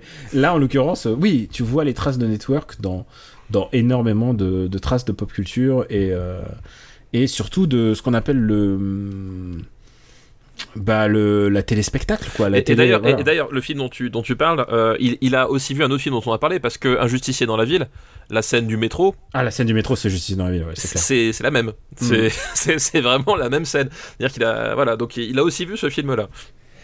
Et euh, voilà, c'est un film, euh, c'est un film ultra, ultra important. Et c'est- c'est- figure-toi que dans le premier film, le, le premier épisode de Better Call Saul, Jimmy McGill, il, il cite littéralement Network. Il y a une phrase Oui, de Network qu'il cite, ouais. Et, euh, et en plus. euh, filmé de la même manière. Genre et vraiment, tu vois l'impact de ce, de ce film, c'est extra, extraordinaire. Euh, je pense qu'on a, on a dit beaucoup de choses à part ruez-vous dessus. Ouais, ouais, non, mais vraiment, c'est un film. c'est. c'est un film complètement, vraiment complètement, complètement extraordinaire en fait. C'est euh, moi, moi, ce qui m'a essayé, c'est qu'effectivement, bah, je l'ai vu très tardivement, comme dit, et j'étais, vraiment euh, presque choqué par la clairvoyance du, film et cette façon de dépeindre la cruauté des rapports humains en fait. Euh, et ce, enfin, je, trouve le, personnage de William Hamilton vraiment magnifique. Il y a, un côté, euh, bah, on parlait, voilà, on parlait tout à l'heure du dernier des géants. Il y a un côté comme ça en fait. Qu'à un moment donné, le type il se dresse, il se dresse et, et c'est irrésistible. Il peut rien faire. Et Oui, euh, tu, tu peux pas lutter contre la machine quand elle est trop forte. voilà, toi. exactement ça. C'est euh, c'est vraiment ça. Tu peux pas lutter contre la machine. Et, et, ça, c'est un truc, ça, me- ça, me, ça me bouleverse à chaque fois. Ça me bouleverse à chaque fois. Euh, on va devoir le classer. Oui, Classons les Alors, bah, déjà, par rapport à un après-midi de chien. Ah putain, c'est chaud. non, mais moi, je mets les pieds dans le plat direct. De toute façon, c'est. Voilà, Ah, ça- c'est chaud. Alors, attends, un après-midi de chien qui est actuellement est-ce- cinquième. Est-ce qu'on le Oh putain. Oh. J'adore un peu d'après-midi de chien. Moi, personnellement, je trouve un après-midi de chien au-dessus. Euh, Je pense que je- un après-midi de chien est au-dessus, mais pas de beaucoup. Pas de beaucoup. Euh, je pense que le parrain reste au-dessus. Le parrain est quand même au-dessus. Ouais. Par contre, pas- je, le mets au-dessus de Croix de Fer. Putain, c'est pas une phrase qu'on dit souvent. Non, il n'y a pas beaucoup de films. Bah, pour l'inst- pour l'instant, actuellement, il y a exactement 6 films qui, qui ont, qui ont pu se mettre au-dessus de, au-dessus de Croix de Fer.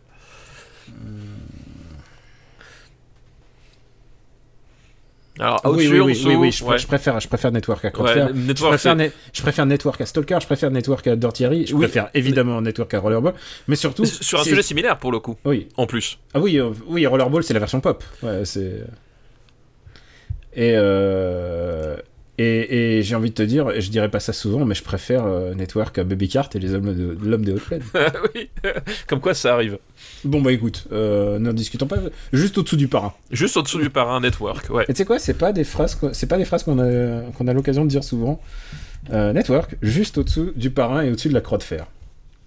Et ça veut dire que euh, c'est notre première entrée dans le top depuis, euh, depuis un bon paquet d'émissions quand même. hein. Ouais, depuis, euh, ouais, c'est bah, le, le plus récent, je vois, c'est 74. euh, où il y avait Voilà. d'ailleurs un après-midi de chien qui. 74, il y avait eu beaucoup d'entrées dans le top 10 par contre. Ah oui, oui, il y avait l'après-midi de chien, il y avait le parrain, le parrain 2. Et il y avait Stalker. C'était genre. C'était l'émission. Je crois que c'était le season final. hein. Oui, oui, bah je pense, ouais, ça, Ouais. le gueule de season finale, ouais. Mais ça veut dire que et euh, Parrain et, et, et tous les films susmentionnés euh, bah, sont. On est d'accord que Network est moins bon que Taxi Driver? Oui, oui, oui. Ouais, bah, je, ouais. ouais, je- Il faut se mettre une barre. Il faut se mettre faut- une. Non, mais c'est ça, c'est c'est un monde. Enfin. euh, oui, oui, oui. Ta- Taxi Driver, ça, c'est. Mais bon, euh, regardez les deux. hein. Oui, ne, ne- ne vous privez, ne vous privez surtout pas. En plus, comme j'ai dit, il y a un très beau box. Et vous savez quoi? C'est pas celui que- qui est le plus vendu. Hein. Évidemment. euh, ah bah oui, bah, c'est oui. Ils, ont, ils, ont, ils en ont plein de différents. C'est pas celui-là qui est en rupture. hein. Allez-y. Euh, euh. Alors que quel, quel grand film quoi. Elle s'appelle comment la chaîne d'ailleurs dans Network? Parce que c'est pas une vraie chaîne hein, parce que sinon c'était foutu. Sinon, mais- c'était procès. Euh, Euh, c'était quoi? C'est UBS. Ah oui oui. oui c'est ça. Ok ouais, je me rapp- je me On dirait, ouais, on, on dirait un truc de, on dirait un truc de livraison de colis. Ouais, bah surtout UBS, c'est assez proche de CBS. hein. Oui. Voilà. oui, il faut, faut savoir que les networks c'est NBC, CBS et voilà. voilà et ABC, ABC, CBS euh, et, euh, et NBC, CBS et ABC. Voilà. ABC. Et- ouais, voilà. NBC. Ouais. Bon, alors, bref. Bref. on n'est pas très loin quoi. On n'est pas, on pas des bons. et ben voilà, c'est bon, c'est tout pour cet épisode. Je pense que c'est bien de finir sur Network. Oui, c'est très très bien de, de finir sur Network. Ouais. ouais. Et c'est même pas mon film préféré des années 70, t'imagines? Non mais quel, quel grand film quoi. Voilà. Et euh, c'est même pas son meilleur, c'est même pas le meilleur lumette Non, de la décennie. c'est même pas le meilleur lumet de la décennie vu que c'est un après-midi de chien. On l'a- Ouais. Pour le moment en tout cas. Ah bah non mais attends, c'est le marbre, c'est le marbre. C'est le marbre. Euh, attends, je suis en train de regarder, qu'est-ce qui nous... Ah bah si, il y, en a encore un candidat. Euh, pour chez Lumette Ouais. Ouais bah il y a... Ah, on dit pas le nom. voilà. On dit, ouais, on dit pas le nom, mais c'est effectivement. Il y a encore un, un gars qui peut, qui, peut, qui peut toucher un top 10, quoi. Bah écoute, c'est tout pour aujourd'hui. Euh, Est-ce que tu nous ferais pas une recommandation? Eh ben, une recommandation, c'est un film de cinéma. Euh, Je sais pas si tu connais le concept du cinéma, euh, mais c'est un endroit dans lequel on, on se réunit avec des étrangers pour regarder des films, Daniel. Voilà. Alors, alors Je sais pas si- honnêtement, Je sais pas, voilà, je sais pas s'il y en a beaucoup. à l'heure où je te, dis, je te parle, demain, demain, je vais voir Ip Man 4 au cinéma. Eh ben, c'est Marocco. Ah, c'est vrai oui, c'est Ah putain, me spoil pas, me spoil pas Ip Alors, Man je, 4. je vais pas te spoiler Hitman 4. Euh, je dirais juste que bah, Hitman 4, donc c'est quatrième volet de la saga euh, avec Donnie Yen en, en, en, en tête d'affiche et euh, euh, fomenté par euh, Wilson Yip à la, à la mise en scène. Euh, voilà, on, on avait reportez-vous à notre épisode euh, où on parlait de Hitman dans les années 2000, euh, qui est quand même euh, plutôt bien classé. Hein, euh, dans, mon souvenir, il est, quelque chose dans les 30 premiers, quelque chose comme ça. Euh, et donc là, on arrive après un Hitman 3 euh, qui était quand même euh, pas extrêmement glorieux. Hein. C'était un. Alors, oui et non. Parce que ça. moi, il y a des moments qui ça. extraordinaires dans Hitman 3. C'est ça, c'est qu'en fait, c'est Hitman 3, il a ce souci-là, c'est que il y a des, des films YouTube, quoi. Voilà, il y a des passages géniaux, mais en fait, il y a, tu, tu- tu sens que justement, ils avaient des idées de mise en scène et qu'ils ont construit un film autour, et que du coup, ça, ça fonctionnait moins bien. Alors, c'était, voilà, c'est les films où il affronte, euh, euh, où il affronte comment ça s'appelle? Mike Tyson, voilà. Du coup, Voilà. le- le- ah oui, alors, alors tu sais que Mac Tyson, euh, il, il était pas on set. Hein. Il était genre- ah oui, oui, oui. En fait, il y a un mec, il y a un, un mec qui s'est pris des coups. Et en fait, c'était son cascadeur. Et, euh, et du coup, ils ont rajouté euh, la tête de Mac Tyson en image de sa ah ouais, non mais ouais. Mais non, mais il a pu. Il peut, enfin, Mac Tyson, il peut pas tenir un, un round contre euh, Denis. Oui, Denis contre. Donnie Yen, oui, c'est clair. Euh, mais donc là, du coup, on Hitman 4, donc c'est l'épisode qui se passe après, et le film est, est, est- est loin d'être parfait. Enfin, c'est pas c'est pas le premier Hitman ou quoi que ce soit, mais je trouve qu'il y a une tonalité qui est vraiment vraiment très touchante en fait.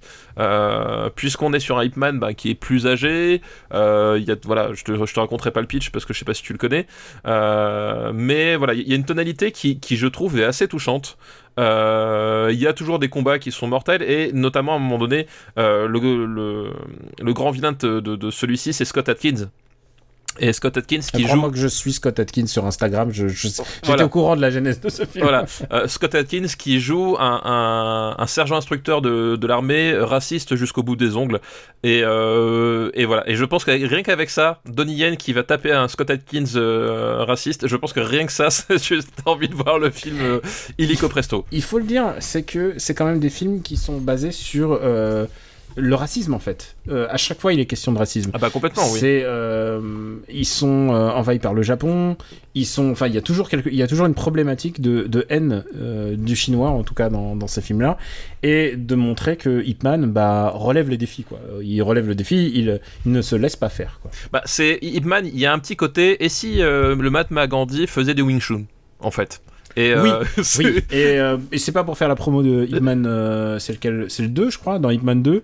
Il y a un moment, il prend des couteaux dans la main et il va se battre avec, mais il retourne les lames vers lui, mais Ouais, Et il retourne vers les lames vers lui. Et il y a un truc que j'adore, et on l'a dit, on l'a dit même dans le Karate Kid de Jackie Chan, c'est qu'il y a rien que j'aime plus au monde dans un film de kung-fu qu'un mec qui retient ses coups.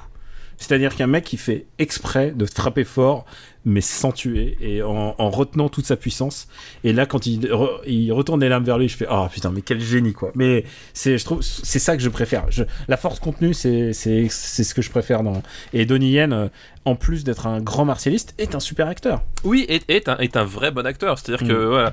Et, euh, et voilà. Et moi, je ce ce comment ça s'appelle? Ce, ce Hitman 4, donc il, il réinvente pas la roue. hein. Enfin, pas, pas, pas du tout. Ne, ne, ne me, ne, ne me brise pas mes, mes Non, espoirs, non, non, mais, non, non. mais je suis très lucide sur ce que je vais voir. Voilà, il, il, il, euh, il réinvente pas la roue, mais je trouve qu'il il y a une, une vraie, euh, il y a un vrai truc dans le ton, dans la, dans la, dans la façon dont Donnie Yen joue, aussi le, rapport qu'il a avec les, personnages autour de lui. Il y a vraiment un truc en fait. C'est-à-dire que euh, voilà, c'est, euh, c'est, c'est le, je trouve le Hitman le, presque le plus touchant des, des quatre. Euh, tu vois, peut-être avec le premier, parce que le premier il y a quand même des, des, des, des, scènes d'émotion, mais vraiment voilà un truc qui, qui, qui, est vraiment touchant, qui fonctionne, et avec toujours des, bastons qui sont vraiment cool euh, dedans. Enfin, c'est-à-dire que voilà, si t'es amateur de films d'arts martiaux, c'est, euh, je m'attendais pas à ce que ce Hitman 4 soit réussi comme ça. Et euh, j'ai pris un vrai, vrai, vrai plaisir à le voir. Euh, et j'étais à fond. C'est-à-dire que voilà, je, la, question est-ce que le film est réussi ou pas C'est à la fin, j'avais une banane et j'étais euh, et j'étais là, je fais ouais, vas-y, vas-y, on y va, ouais. Et t'as voilà. envie de revoir des bouts. Et, et j'ai envie de revoir des bouts. Et à tel point que je me suis dit, mais merde, en fait, je vais, je vais revoir la saga Hitman depuis le début. Et, et bah ça, voilà. Ouais, euh, Donc, voilà, euh, c'est ce donc que j'ai envie de faire. Pour moi, le, le- vraiment, le, le pari est réussi. Euh, je, je m'attendais pas à ce que ce qui, qui réussisse. Euh, voilà, je me suis dit, après, après le 3, ils vont continuer à s'enfoncer dans un, dans un truc. Surtout qu'en plus, il y, a eu- il y a eu un spin-off produit par Donnie Yen. Enfin, voilà. Hitman Z, Ouais, dont- Hitman- que voilà. j'avais recommandé du bout des, des lèvres, parce que c'est Oui. pas. voilà. Euh, c'est parce que j'étais content de revoir ces personnages aussi. Et euh, donc voilà, tu tu t'y dis, bah, à un moment donné, voilà, le filon, il- on arrive au bout. Donc effectivement, on arrive au bout du filon, mais avec la manière. Pour l'anecdote, c'est le film chinois qui a rapporté le plus d'argent euh, euh, au box-office. Et alors, et ça, c'est valable que pour Worldwide. Mais le truc, c'est que ce film sort en France, sort Oui. dans sans doute plus de salles que qu'il ne devrait parce que euh, vu le, bah, le confinement, euh, voilà, il, il a une fenêtre d'ouverture en sortant au mois de juillet.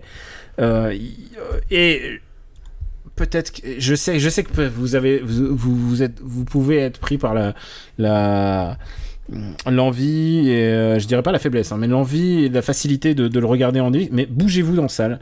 Euh, parce que il y a aussi un truc c'est que le cinéma va pas super bien Euh, le cinéma ils, ont trois mois ils ont eu trois mois vides ils ont trois, trois mois sans spectateurs. Et il y a des salles indépendantes qui, en ont vraiment souffert. Il y a des multiplex qui en ont souffert c'est bizarre de le dire mais oui. Et, euh, en plus euh, le distributeur de ce film c'est Eurozoom. Et Eurozoom c'est ceux qui sont spécialisés dans l'animation japonaise en fait. Pour eux c'est pas pour eux c'est presque un pari de faire un film comme ça alors que voilà ils font pas ils font pas généralement pas du film du cinéma live et euh, voilà, c'est un. Je sais que je sais qu'ils comptent énormément sur ce film pour euh, bah, pour se refaire parce que ça va être euh, ça va être une année calamiteuse pour plein de gens. Et si Ip Man, Donnie Yen et vous pouvez les aider, si vous pouvez vous passer une bonne après-midi à regarder un film de kung-fu, c'est le film de kung-fu qui a rapporté le plus de thunes dans le monde. Il faut faut faire en sorte que ça soit aussi en France, quoi. Ouais, non, mais c'est ça, c'est qu'en fait, effectivement, tu, enfin, tu l'as très bien dit, il y, a- cette problématique-là aussi, c'est que les distributeurs, si on veut qu'ils qu'ils continuent à distribuer, on, avait parlé notamment de Battleship Island, hein, alors là c'est la Corée, mais la problématique est un peu la même, c'est si à un moment donné on veut voir ces films en salle, euh, bah, Il faut faut se bouger. bah faut qu'on aille les voir en salle tout simplement. Euh, parce que du coup ça ça, ça va créer un, un- un- une demande un appel. Et c'est la, la façon qu'on a de, de, de, de voir plus de films asiatiques en, en, en salle. Et pas que des films de kung-fu enfin de, de tous les de tous les de tous les horizons comme euh, comme bah, la locomotive Parasite je l'espère va l'être pour le cinéma coréen. Donc là bon évidemment pas de bol il y a eu le il y a eu le Covid. Mais voilà, c'est- si à un moment donné on veut voir ce type de, de, de cinéma dans une salle de cinéma qui puisse être distribué correctement, faut aller le voir en salle et euh, donc il y a presque un côté un peu un peu militant, mais euh, là pour le coup le film est vraiment chouette, donc euh, ce serait ce serait dommage de, de de pas y aller quoi. J'ai presque oublié de faire Marocco du coup. Et ouais, t'as vu, j'étais tellement éloquent que Ouais. voilà, je- je j'en coupé la chic. J'en reparlerai dans After Eight. Faut, faut en reparler dans After. Genre, il faut, faut, faut rappeler aux gens que Hitman, Hitman sort. Euh, moi, je vais recommander une série qui s'appelle Love Life. Euh, et Love Life, c'est une série qui, euh, qui tourne autour du personnage d'Anna Kendrick, donc qui produit aussi la série. Et c'est une. Déjà, j'ai envie de euh, la voir. Voilà, oui, non, non, mais c'est- euh, voilà, c'est une Premier série point. Voilà, les acteurs sont super euh, et c'est littéralement la vie amoureuse de du personnage de qui est joué qui s'appelle Darby, qui est joué par Anna Kendrick, et donc euh, sa vie de ses colocs. Et c'est une espèce d'anthologie. Euh, de sa vie amoureuse, c'est-à-dire que chaque épisode, en fait, ça devient un de ses amants ou un de ses boyfriends, et, tu vois au fur et à mesure de l'épisode pourquoi ça marche ou pourquoi ça marche pas. Donc forcément, évidemment, euh, toutes les histoires s'arrêtent, donc un- ça donne un petit côté doux amer à, la série. Mais ce n'est pas que ça, puisqu'au fur et à mesure ça évolue. Il va y avoir un épisode consacré à sa mère, il y aura un épisode consacré à une de ses amies. Euh, et donc du coup c'est une espèce d'anthologie amoureuse. Vraiment il y a un truc un peu chronique, chronique d'une New-Yorkaise. C'est vraiment ça, hein, c'est vraiment chronique d'une New-Yorkaise avec, euh, avec Anna Kendrick euh, dans le rôle principal. Normalement, euh, t'as envie de voir ça. Ça a des accents de comédie romantique. Euh, et il y a une voix off qui m'énerve un tout petit peu au début des épisodes, qui est un peu euh, euh, post Sex and the City, mais c'est beaucoup plus que ça. Cette série est beaucoup plus touchante que ça. C'est pas uniquement une série feel good. Et ça dure que 10 épisodes, et j'en suis au 9ème. Voilà, je suis sur cliffhanger. Je ne sais pas s'il y aura une seconde saison, mais en tout cas, ça m'a fait vraiment plaisir de voir. J'ai pu citer Anna Kendrick, mais il y a plein d'autres bons acteurs en fait, qui sont vraiment, vraiment, vraiment euh, très, très, très, très bons euh, dans, dans cette série. Euh, voilà, encore une fois, c'est une qualité à l'américaine, hein, j'ai envie de dire. hein. C'est euh, voilà, pas compliqué de faire des, bons- des bonnes choses. Les, les- la musique est bien, vraiment, c'est plutôt bien filmé pour un, pour, pour parfois des huis clos ou parfois juste des, des parfois il y a des, évidemment des inévitables. Euh, tu sais, il y a le training montage et il y a le love montage. Tu vois, Oui, c'est oui, le moment où ils sont tous les fait, deux heureux et qui tous, tous les deux heureux et qui marchent dans la dans, dans la rue et ils sont heureux. Tu vois, il y, a- il y a des moments comme ça. Mais du coup, ça rend cette série ni trop ni trop guillerette, mais aussi ni trop dramatique. Il y a vraiment un juste milieu que je trouve que cette série a réussi à me, à me donner. J'espère que l'atterrissage vaudra, vaudra le coup. Il reste plus qu'un seul épisode. Euh, mais bon, j'ai confiance en Anna Kendrick, tu sais. Ah bah, Très très très très très bonne actrice. in Anna Kendrick, we trust. Euh, ouais, moi je, je, je suis je suis fan je suis fan d'Anna Kendrick et euh, vivement qu'on fasse des films d'Anna Kendrick dans les années euh, 2000-2010. Oui, oui, oui, après, il faudra bien les choisir parce qu'elle a joué dans beaucoup de registres différents. Euh, Oui. Certains qui parlent un peu moins que d'autres. Euh, ouais, mais bon, j'ai envie de t'entendre sur Pitch Perfect. je savais que t'allais dire ça. Mais Je- t'as vu Pitch Perfect ou pas? Euh, écoute, Pitch Perfect, je l'ai encore jamais vu. Tu sais pourquoi? Euh, Parce que Pitch Perfect, je, je, je l'ai quelque part et je le j'attends parce que mes mes enfants sont, enfin ma fille en fait est venue un jour avec une chanson en cup song. Tu vois ce que c'est le cup song? Euh, Oui, la cap song, oui, bien Voilà. sûr. Voilà. Et en fait, c'est la chanson de Pitch Perfect et euh, La grande chanson Voilà, emblématique. ouais. c'est la chanson de Pitch, Pitch Perfect et je lui fais mais attends mais de façon assez étrange j'ai pas eu le film mais je savais que c'était la chanson de Pitch Perfect quand je l'ai entendu me demandez pas pourquoi euh, et je lui fais mais attends ça, vient d'un film ça mortel on va, je vais je vais l'acheter puis on va le regarder un de ces jours et en fait on n'a pas pris le temps de regarder Pitch Perfect ensemble Alors- donc voilà Tu sais quoi Si jamais d'aventure, il y a ta fille est là et à tout hasard, hein, si ta fille est là, si toi tu es là, si moi je suis là et si euh, et, euh, et si Madame est là aussi parce que Amandine adore ce film. Voilà, on peut se regarder. Pitch Perfect, c'est vraiment, c'est vraiment genre, c'est son film. Genre, tu peux le mettre à n'importe quel moment. C'est c'est c'est doux comme de l'hydromel. quoi. ouais bah écoute, eh bah, écoute bah, peut-être qu'on se fera une séance Pitch Perfect du coup euh, Ouais, tous euh, ensemble Ça sera mieux que la séance que je te promets de euh, Compañeros, puisque j'ai acheté le Blu-ray de Compañeros. Et euh, malheureusement, Twist. Et- Oui, il y a un twist, c'est qu'il y a l'italien en 5.1 et l'allemand en 5.1. Mais alors, il n'y a pas l'anglais. Donc, euh, donc, je sais pas qui, qui s'intéresse à une version en VO de est-ce en italien. est-ce qu'il y a des sous-titres ou pas? Euh, Est-ce qu'il y a des sous-titres? C'est ça c'est ça parce qu'à la rigueur si si si si, euh, si elle avait V italienne euh, Ah oui, c'est vrai. Attends, build format, western. Euh, Sergio Corbucci. Et au, pi- au pire, s'il y a vraiment que l'italien, bah tant pis, on, on demandera à ma fille de nous faire la traduction en temps réel. Parce que, euh, voilà, moi, je, Attends, moi je parle pas italien, mais elle, oui. DVD pas allemand. Parce qu'en plus, il y a le Blu-ray et le DVD, quoi. Je vraiment- oui, t'as pas fait les choses à moitié, quoi. Ah non, non. euh, Bon, écoutez, peut-être que ce DVD sera en vente pour, pour la personne qui veut le regarder en VO. Euh, on va voir, on va voir, on va essayer de, essayer de s'en sortir. Et au moment où j'allais te dire que c'est terminé, tu m'envoies une photo de Tony Yen.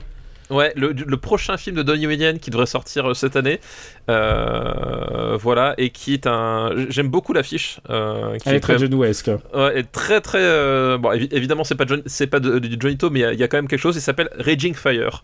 Et oui, voilà. oui, oui, c'est oui, c'est oui, c'est Day One. voilà, Raging Fire avec Donnie Yen, badass avec des lunettes de soleil, je, je vote oui. Voilà. Il y a un vrai truc avec tous ces comédiens qui sont vraiment des grandes stars du cinéma chinois et, euh, et qui deviennent stars sur le tard en France. Genre, euh, Oui, c'est vrai, ouais. euh, Jet Li, il est devenu star en France quand, bah, quand, il, quand il était déjà vieux, quoi.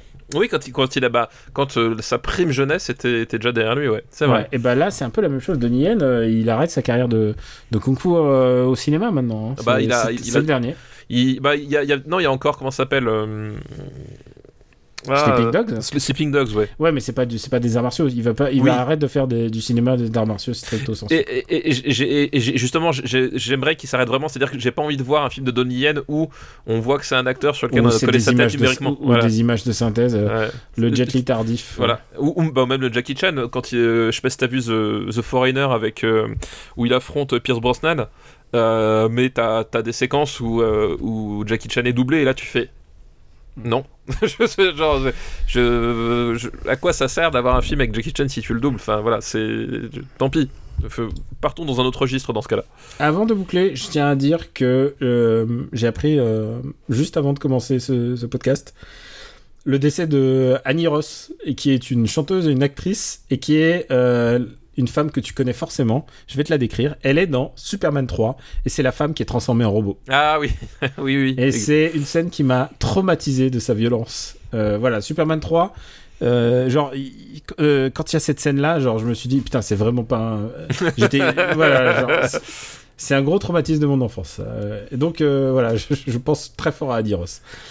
Euh, c'est tout pour aujourd'hui. Merci à toi, euh, papa. Merci Bah, de t'être rendu dispo deux fois dans la journée. Bah oui, tout à fait. Euh, on va, on va pas vous lâcher pendant les vacances. C'est possible qu'on, il y a une semaine de battement, mais c'est pas dit. hein. Franchement, on va essayer de tout faire. Non, pour non, on va essayer de faire ça voilà, dans les règles.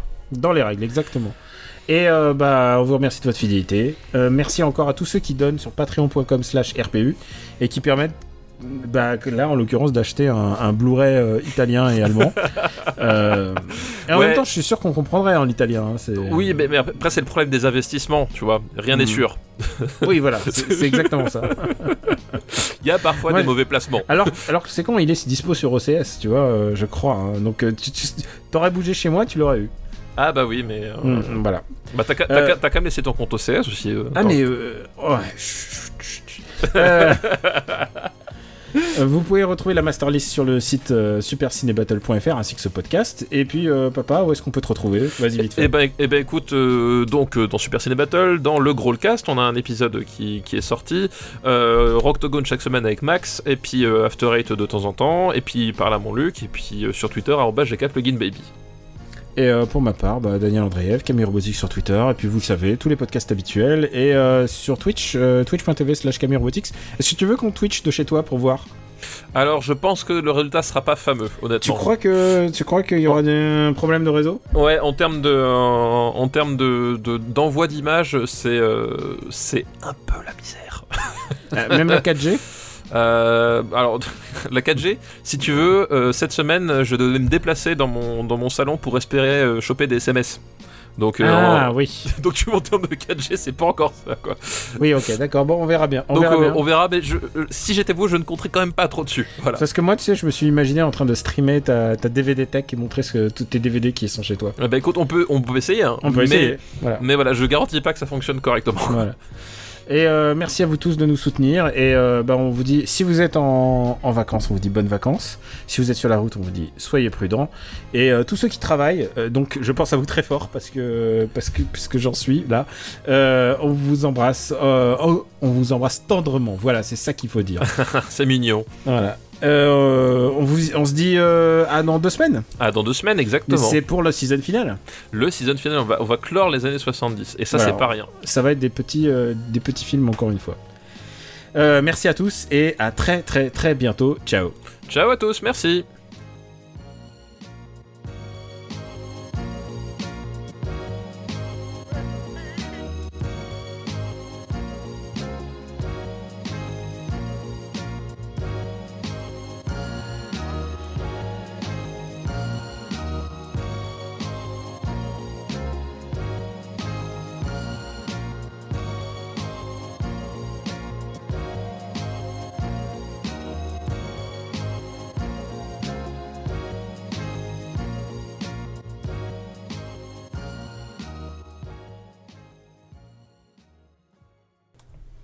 Bah voilà, c'était bien ce fin. Ah, on, a, putain. on a fait une grosse dose de network. Ah ouais, Network, là, c'est- c'est- c'est- c'est sûr, quoi. Alors, c'est Ah putain, mais j'adore. Network. Oh merde, c'est vrai qu'il faut une reco. Amandine Euh, a dit ça a l'air super ce vais dont vous parlez. euh, c'est quoi? Non, en fait, j'ai regardé, il y a vraiment le DVD là euh, sur. Et elle voit le- la photo de feuille de Noël sur le bouquin. Ah ouais, James, ça a l'air top. bah ouais, forcément. Forcément. c'est- Tiens, il y a Alors, cette jaquette, euh, la jaquette originale de Ah oui, Network avec le truc qui explose. Tu sais, le. Mais, Oui, euh, ouais. Euh, quelle belle, Non, quelle ouais, belle jaquette. On c'est dirait du sang, on dirait du sang Tiens, tu vois, personne dit on dirait du J'attends plantu. que ça se termine. Non, c'est vrai, c'est vrai. Personne dit ça. C'est bizarre hein, parce que j'ai entendu tout et son contraire. Parce que clairement, à la fin, t'as une, une espèce de, de suspense, et puis tu te dis, ah, est-ce qu'il va s'en sortir ou pas? Et moi, j'en avais rien à battre. Tu vois, c'est c'est comme en fait si t'avais un épisode de, de The Shield, mais que t'avais euh, ni Claudette, ni. euh, euh, ni Dutch, euh, ni rien du tout, quoi, tu vois, c'est. C'est comme si c'était un épisode de The Shield qui était, qui était centré uniquement sur Shane, tu vois. Et c'est le seul personnage qu'il y a, donc du coup, tu fais, bah. euh, Ok. Ça a l'air bien. Ça a l'air bien. Euh, parce que Shane est sympathique et charismatique. Ah, il est charismatique, ça, ça, ça, ça n'en doute pas. Sympathique, j'irai pas jusque-là. Ah non, il est sympa. Moi, je, je confierai pas mon gosse par contre. hein. Ah non, mais ça, ça c'est un. Ça, c'est un. C'est quoi ça C'est quoi Brrr, La voiture vient de se garer. Euh, si, bah, ce serait une recommandation musicale, tiens. Un truc euh, pas trop récent, euh, enfin pas trop vieux, et puis euh, que j'ai découvert récemment. Voilà. Bon, bah écoute, parfait. Euh, je sais pas si on aura le temps d'en faire un. Quand est-ce qu'on aura le temps d'en faire l'épisode d'après, mais écoute, c'est pas grave. On, tout cas, je prends mon matos à enregistrer, on pourra faire des Ouais, trucs. euh, on verra bien. Des trucs expérimentaux. Euh, allez. Alors, euh, rappelons-le, c'est les années 70 et vous pouvez nous envoyer donc des listes. Je les garde, même si je les, je les, enfin, même si elles sont pas lues. Oh putain, c'est vraiment dur. Va said. Bah ouais. Bah écoute, c'est pas grave, je ferai beaucoup, beaucoup de montage. Et- Ah, La seule fois où il pleure, c'est quand on enregistre. Ouais, je fais. Est-ce qu'on attend le biberon? Je suis en train de me demander. Euh, euh, là, j'en- j'entends les pleurs, mais j'entends pas le biberon. Non, non, mais je me demande est-ce qu'on attend le biberon. Attends, je- j'attends deux petites minutes.